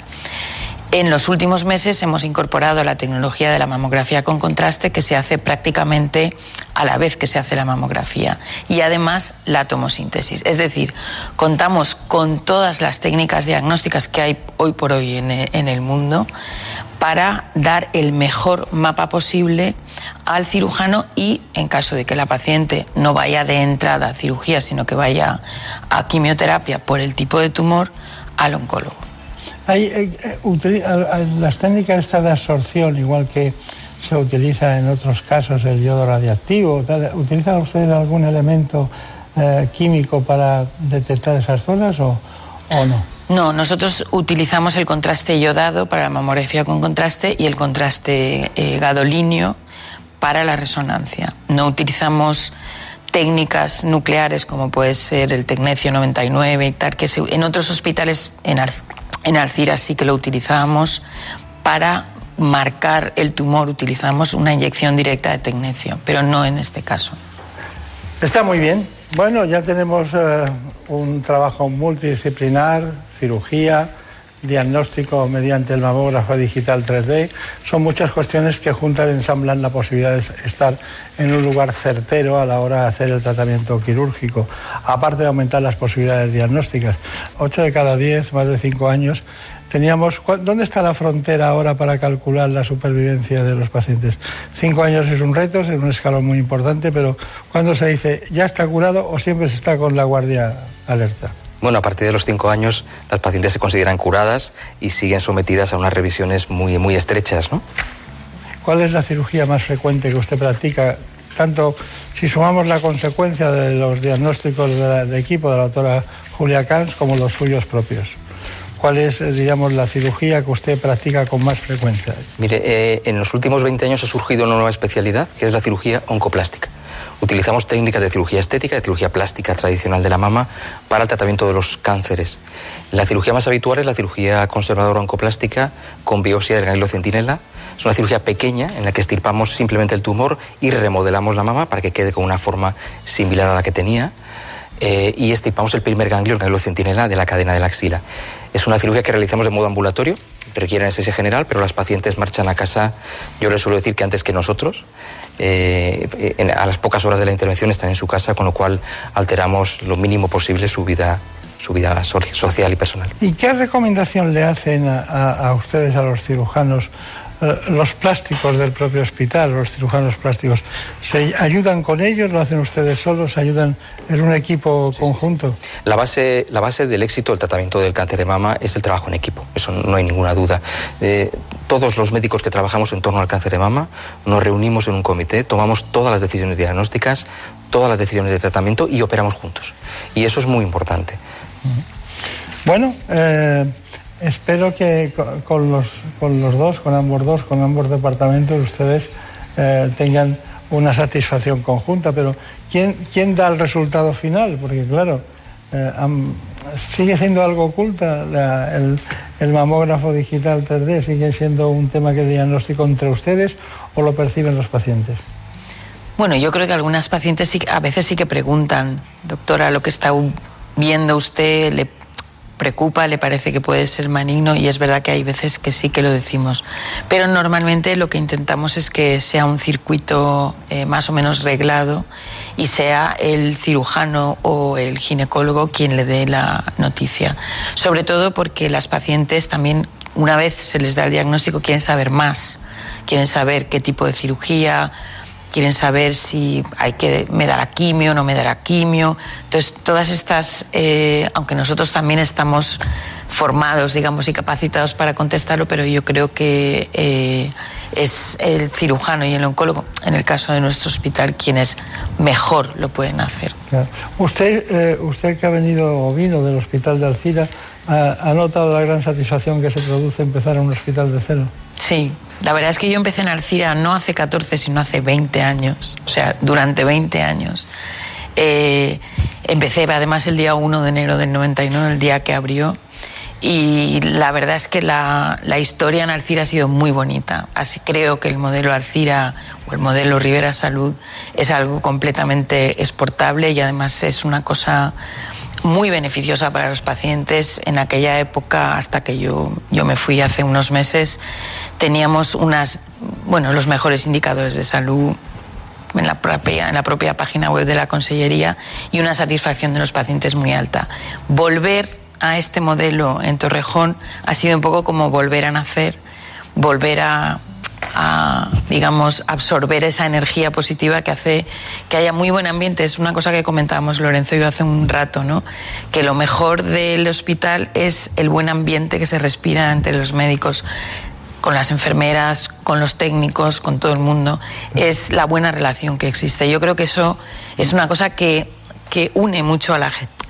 Claro, es que criterios nuevos en todos los ámbitos, juntos, ayuda más que poner ir poniendo parches en hospitales que les Sí. hacen falta cosas, ¿no?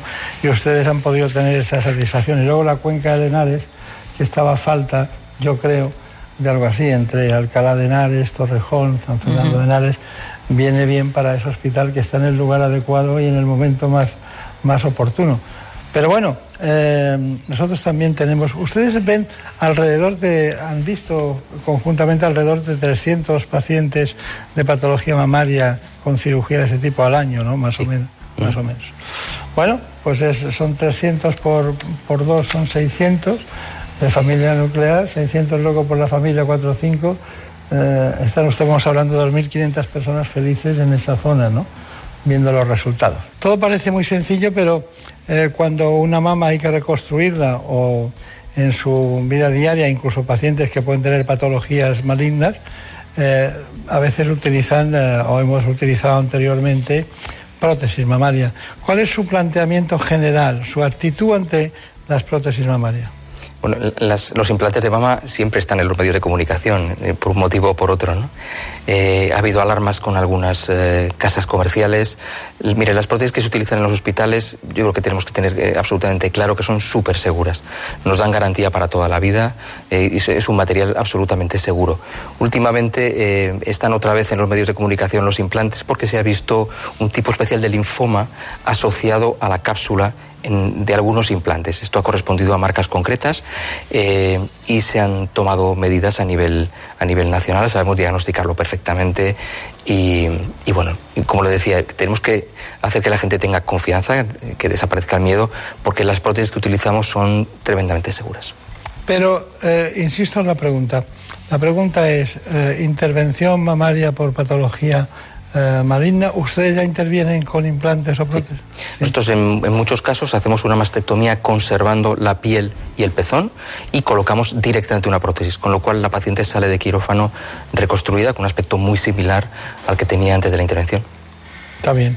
Bueno, ha llegado el momento de ir eh, del grupo Rivera Salud al Hospital de Torrejón a ver la unidad de mama que dirige el doctor Lorenzo, Lorenzo Rabadán. Vamos con ello. La unidad de mama es una unidad multidisciplinar en la que trabajamos un conjunto de médicos que nos dedicamos al cáncer de mama y en el que el centro del proceso asistencial es la paciente. Entre nosotros están cirujanos, ginecólogos, radiólogos, eh, oncólogos médicos, oncólogos radioterápicos, eh, anatomopatólogos y médicos nucleares que también trabajan con nosotros. La idea es que cuando una paciente viene al hospital con una sospecha de cáncer de mama, se hagan las cosas eh, muy rápido y muy bien. La paciente entra directamente por el servicio de rayos, donde se hace todo el estudio de imagen y se hacen las tomas de biopsia para tener el resultado probablemente en el mismo día o en 24 horas de malignidad o de benignidad de, de la lesión. Tenemos un programa de primera acogida, de tal manera que cuando una paciente comunicarle un diagnóstico de cáncer, eh, tenemos una psicooncóloga que trabaja inmediatamente con la paciente y con la familia para... eh, para minimizar los efectos de angustia en esos eh, momentos de incertidumbre hasta que llega el momento del tratamiento. Hemos desarrollado en los últimos años unas técnicas de cirugía eh, oncológica en la que aunamos la cirugía plástica y la cirugía del tumor. Es una nueva especialidad que se llama cirugía oncoplástica y la mayor parte de los pacientes, de las pacientes, son intervenidas con estos eh, conceptos de tratar el tumor, pero mantener un- una estética de la mama muy parecida a la previa. Otro de nuestros rasgos diferenciadores es que la mayor parte de las cirugías las hacemos en régimen ambulatorio. Hoy una paciente con un cáncer de mama viene al hospital a las 8 de la mañana, la operamos, una intervención que dura hora y media, hacemos una cirugía de la mama con reconstrucción en el momento de la glándula y se marcha para casa a las 3 o 4 horas de la intervención con nuestros teléfonos y con una cita en nuestra consulta para los días siguientes. Nosotros atendemos en torno a 100-120 casos nuevos de cáncer de mama cada año. Operamos 300 pacientes al año y en consultas vemos unas 3.500 pacientes cada año. Bueno, son datos demostrativos de la actividad asistencial del Hospital de Torrejón, una de las joyas en la Comunidad de Madrid eh, con innovaciones en todos los ámbitos.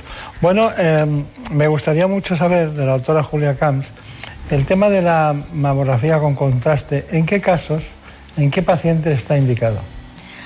Sí, bueno, no, en todos los pacientes eh, lo hacemos de entrada, lo hacemos en un grupo de pacientes con riesgo y en quienes hasta ahora la mamografía no está dando todos los resultados que cabría esperar y son las pacientes con antecedentes de cáncer de mama.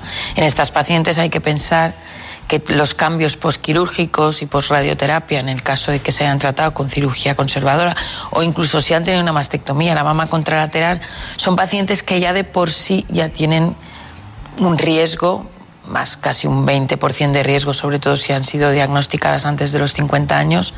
Y en esas pacientes sistemáticamente estamos viendo lo útil que resulta la mamografía con contraste, no solo para diagnosticar posibles nuevos cánceres, sino para descartar la presencia de un cáncer. Yo creo que no hay nada más impresionante para una mujer que viene a hacerse una prueba, que viene un poco con la espada de Damocles, decir, usted no tiene con una seguridad muy alta, casi del 100%, no tiene en estos momentos un cáncer.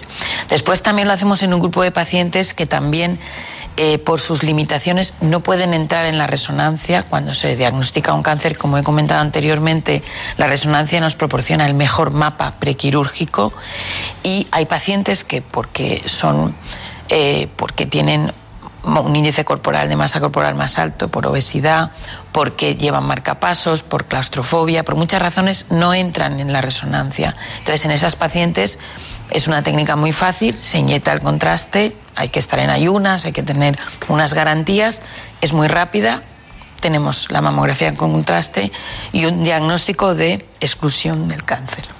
Está bien. Bueno, tenemos una información respecto al informe diagnóstico de cáncer de mama con el mamógrafo digital 3D.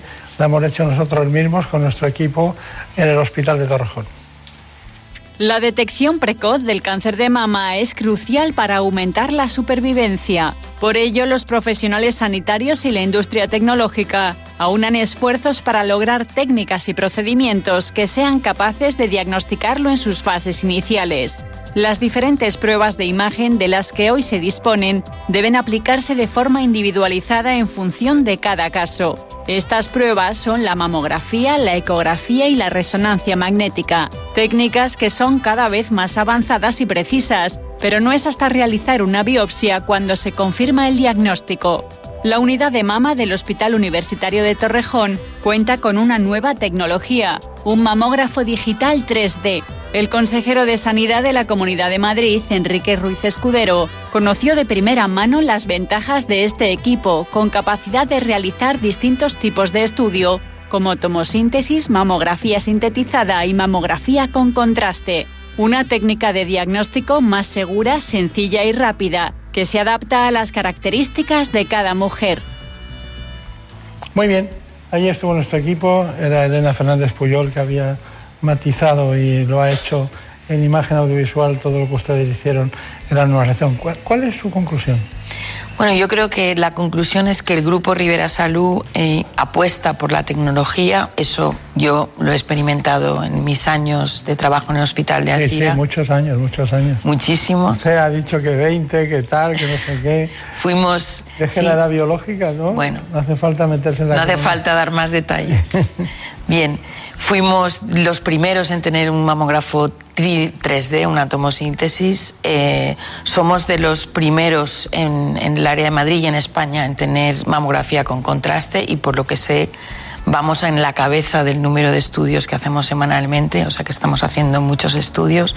Y la segunda cosa más importante es que el Grupo Rivera Salud apuesta por una visión, que no es solo una visión tecnológica, sino que es una visión humanitaria, es una visión multidisciplinar y es una visión que pone eh, lo mejor existente o lo mejor de, la tecnología sanitaria y de los profesionales al servicio del paciente como centro de todo el proceso. Está bien. Bueno, doctor eh, Lorenzo, eh, concretamente, usted nos tendría que dar su conclusión de, este asunto. ¿Qué piensa de esta unidad, eh, de las ventajas, eh, si hay algún inconveniente, inconveniente? Doctor Rabadán. Bueno, yo creo que es una unidad maravillosa donde todos estamos, bueno, muy integrados, tenemos un desarrollo profesional óptimo, estamos muy ilusionados cada, cada mañana, ya llevamos ocho años trabajando, trabajando allí. Hacemos una asistencia rápida a los pacientes, una asistencia integral porque tenemos en cuenta eh, los factores humanos, los factores familiares, los factores sociales y además una asistencia de calidad. Y eso es, es muy importante, una calidad contrastada, que nos auditan. El noventa y tantos por ciento de nuestras pacientes están operadas a las tres semanas desde el primer día que vienen al hospital eh, y la calidad eh, del, tratamiento que se ofrece es muy alta. ¿no? Sí que me gustaría dar unas pequeñas recomendaciones para la población general y es que el, el pronóstico del cáncer de mama depende del diagnóstico temprano y eso es muy importante. Por tanto, háganse las mamografías del plan de cribado eh, poblacional, explórense el pecho. Si ustedes tienen alguna dificultad, nuestras enfermeras de la unidad de mama les van a enseñar, les van a pasar a la camilla, les van a desnudar, les van a enseñar a explorarse y a la mínima eh, sospecha acudan a nosotros. Yo prefiero que vengan 10 veces a mi consulta sin ningún motivo a que dejen pasar, probablemente por no molestar, una lesión evidente y cojamos un cáncer en una fase avanzada. Pues está bien, pues muchas gracias a los dos eh, y sobre todo indicarles a todos ustedes que en este camino, lo que se llama la cuenca de Henares, ya no Torrejón es famoso por las salidas aéreas de, de aquellos buenos tiempos que todavía se conservan de vuelos americanos, sino que hoy en día hay unos especialistas vanguardistas en el ámbito de lo que es la mama, una unidad de mama en el Hospital de Torrejón del Grupo Rivera Salud. En buenas manos. Por un beso tuyo, contigo me voy. No me lo pregunto, contigo me voy. Que fue del alma, contigo me voy. Yo me voy, yo me voy, yo me voy, yo me voy.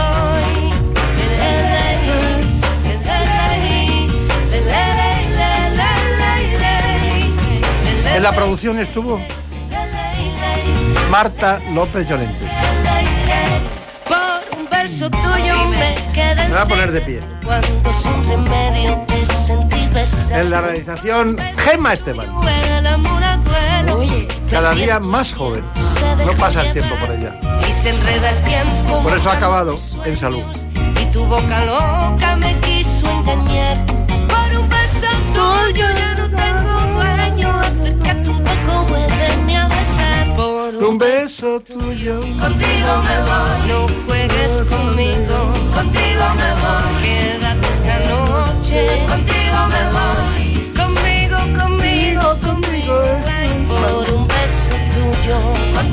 Bueno, familia, familia de la radio, los que estén despiertos a esta hora ya saben, estamos con todos ustedes. Seguimos adelante y ahora vienen las delicatessen de la radio. Por un beso tuyo, contigo me voy, no me lo pregunto, contigo me voy,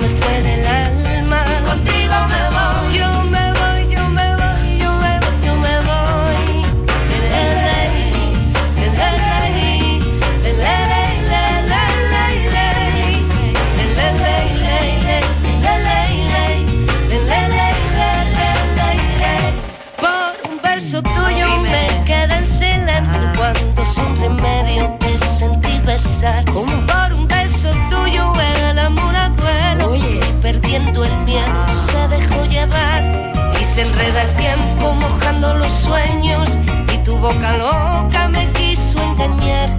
Por un beso tuyo ya no tengo dueño, acércate un poco, muéveme a besar. Por un beso tuyo, contigo me voy, no juegues conmigo, contigo me voy, quédate esta noche, contigo me voy.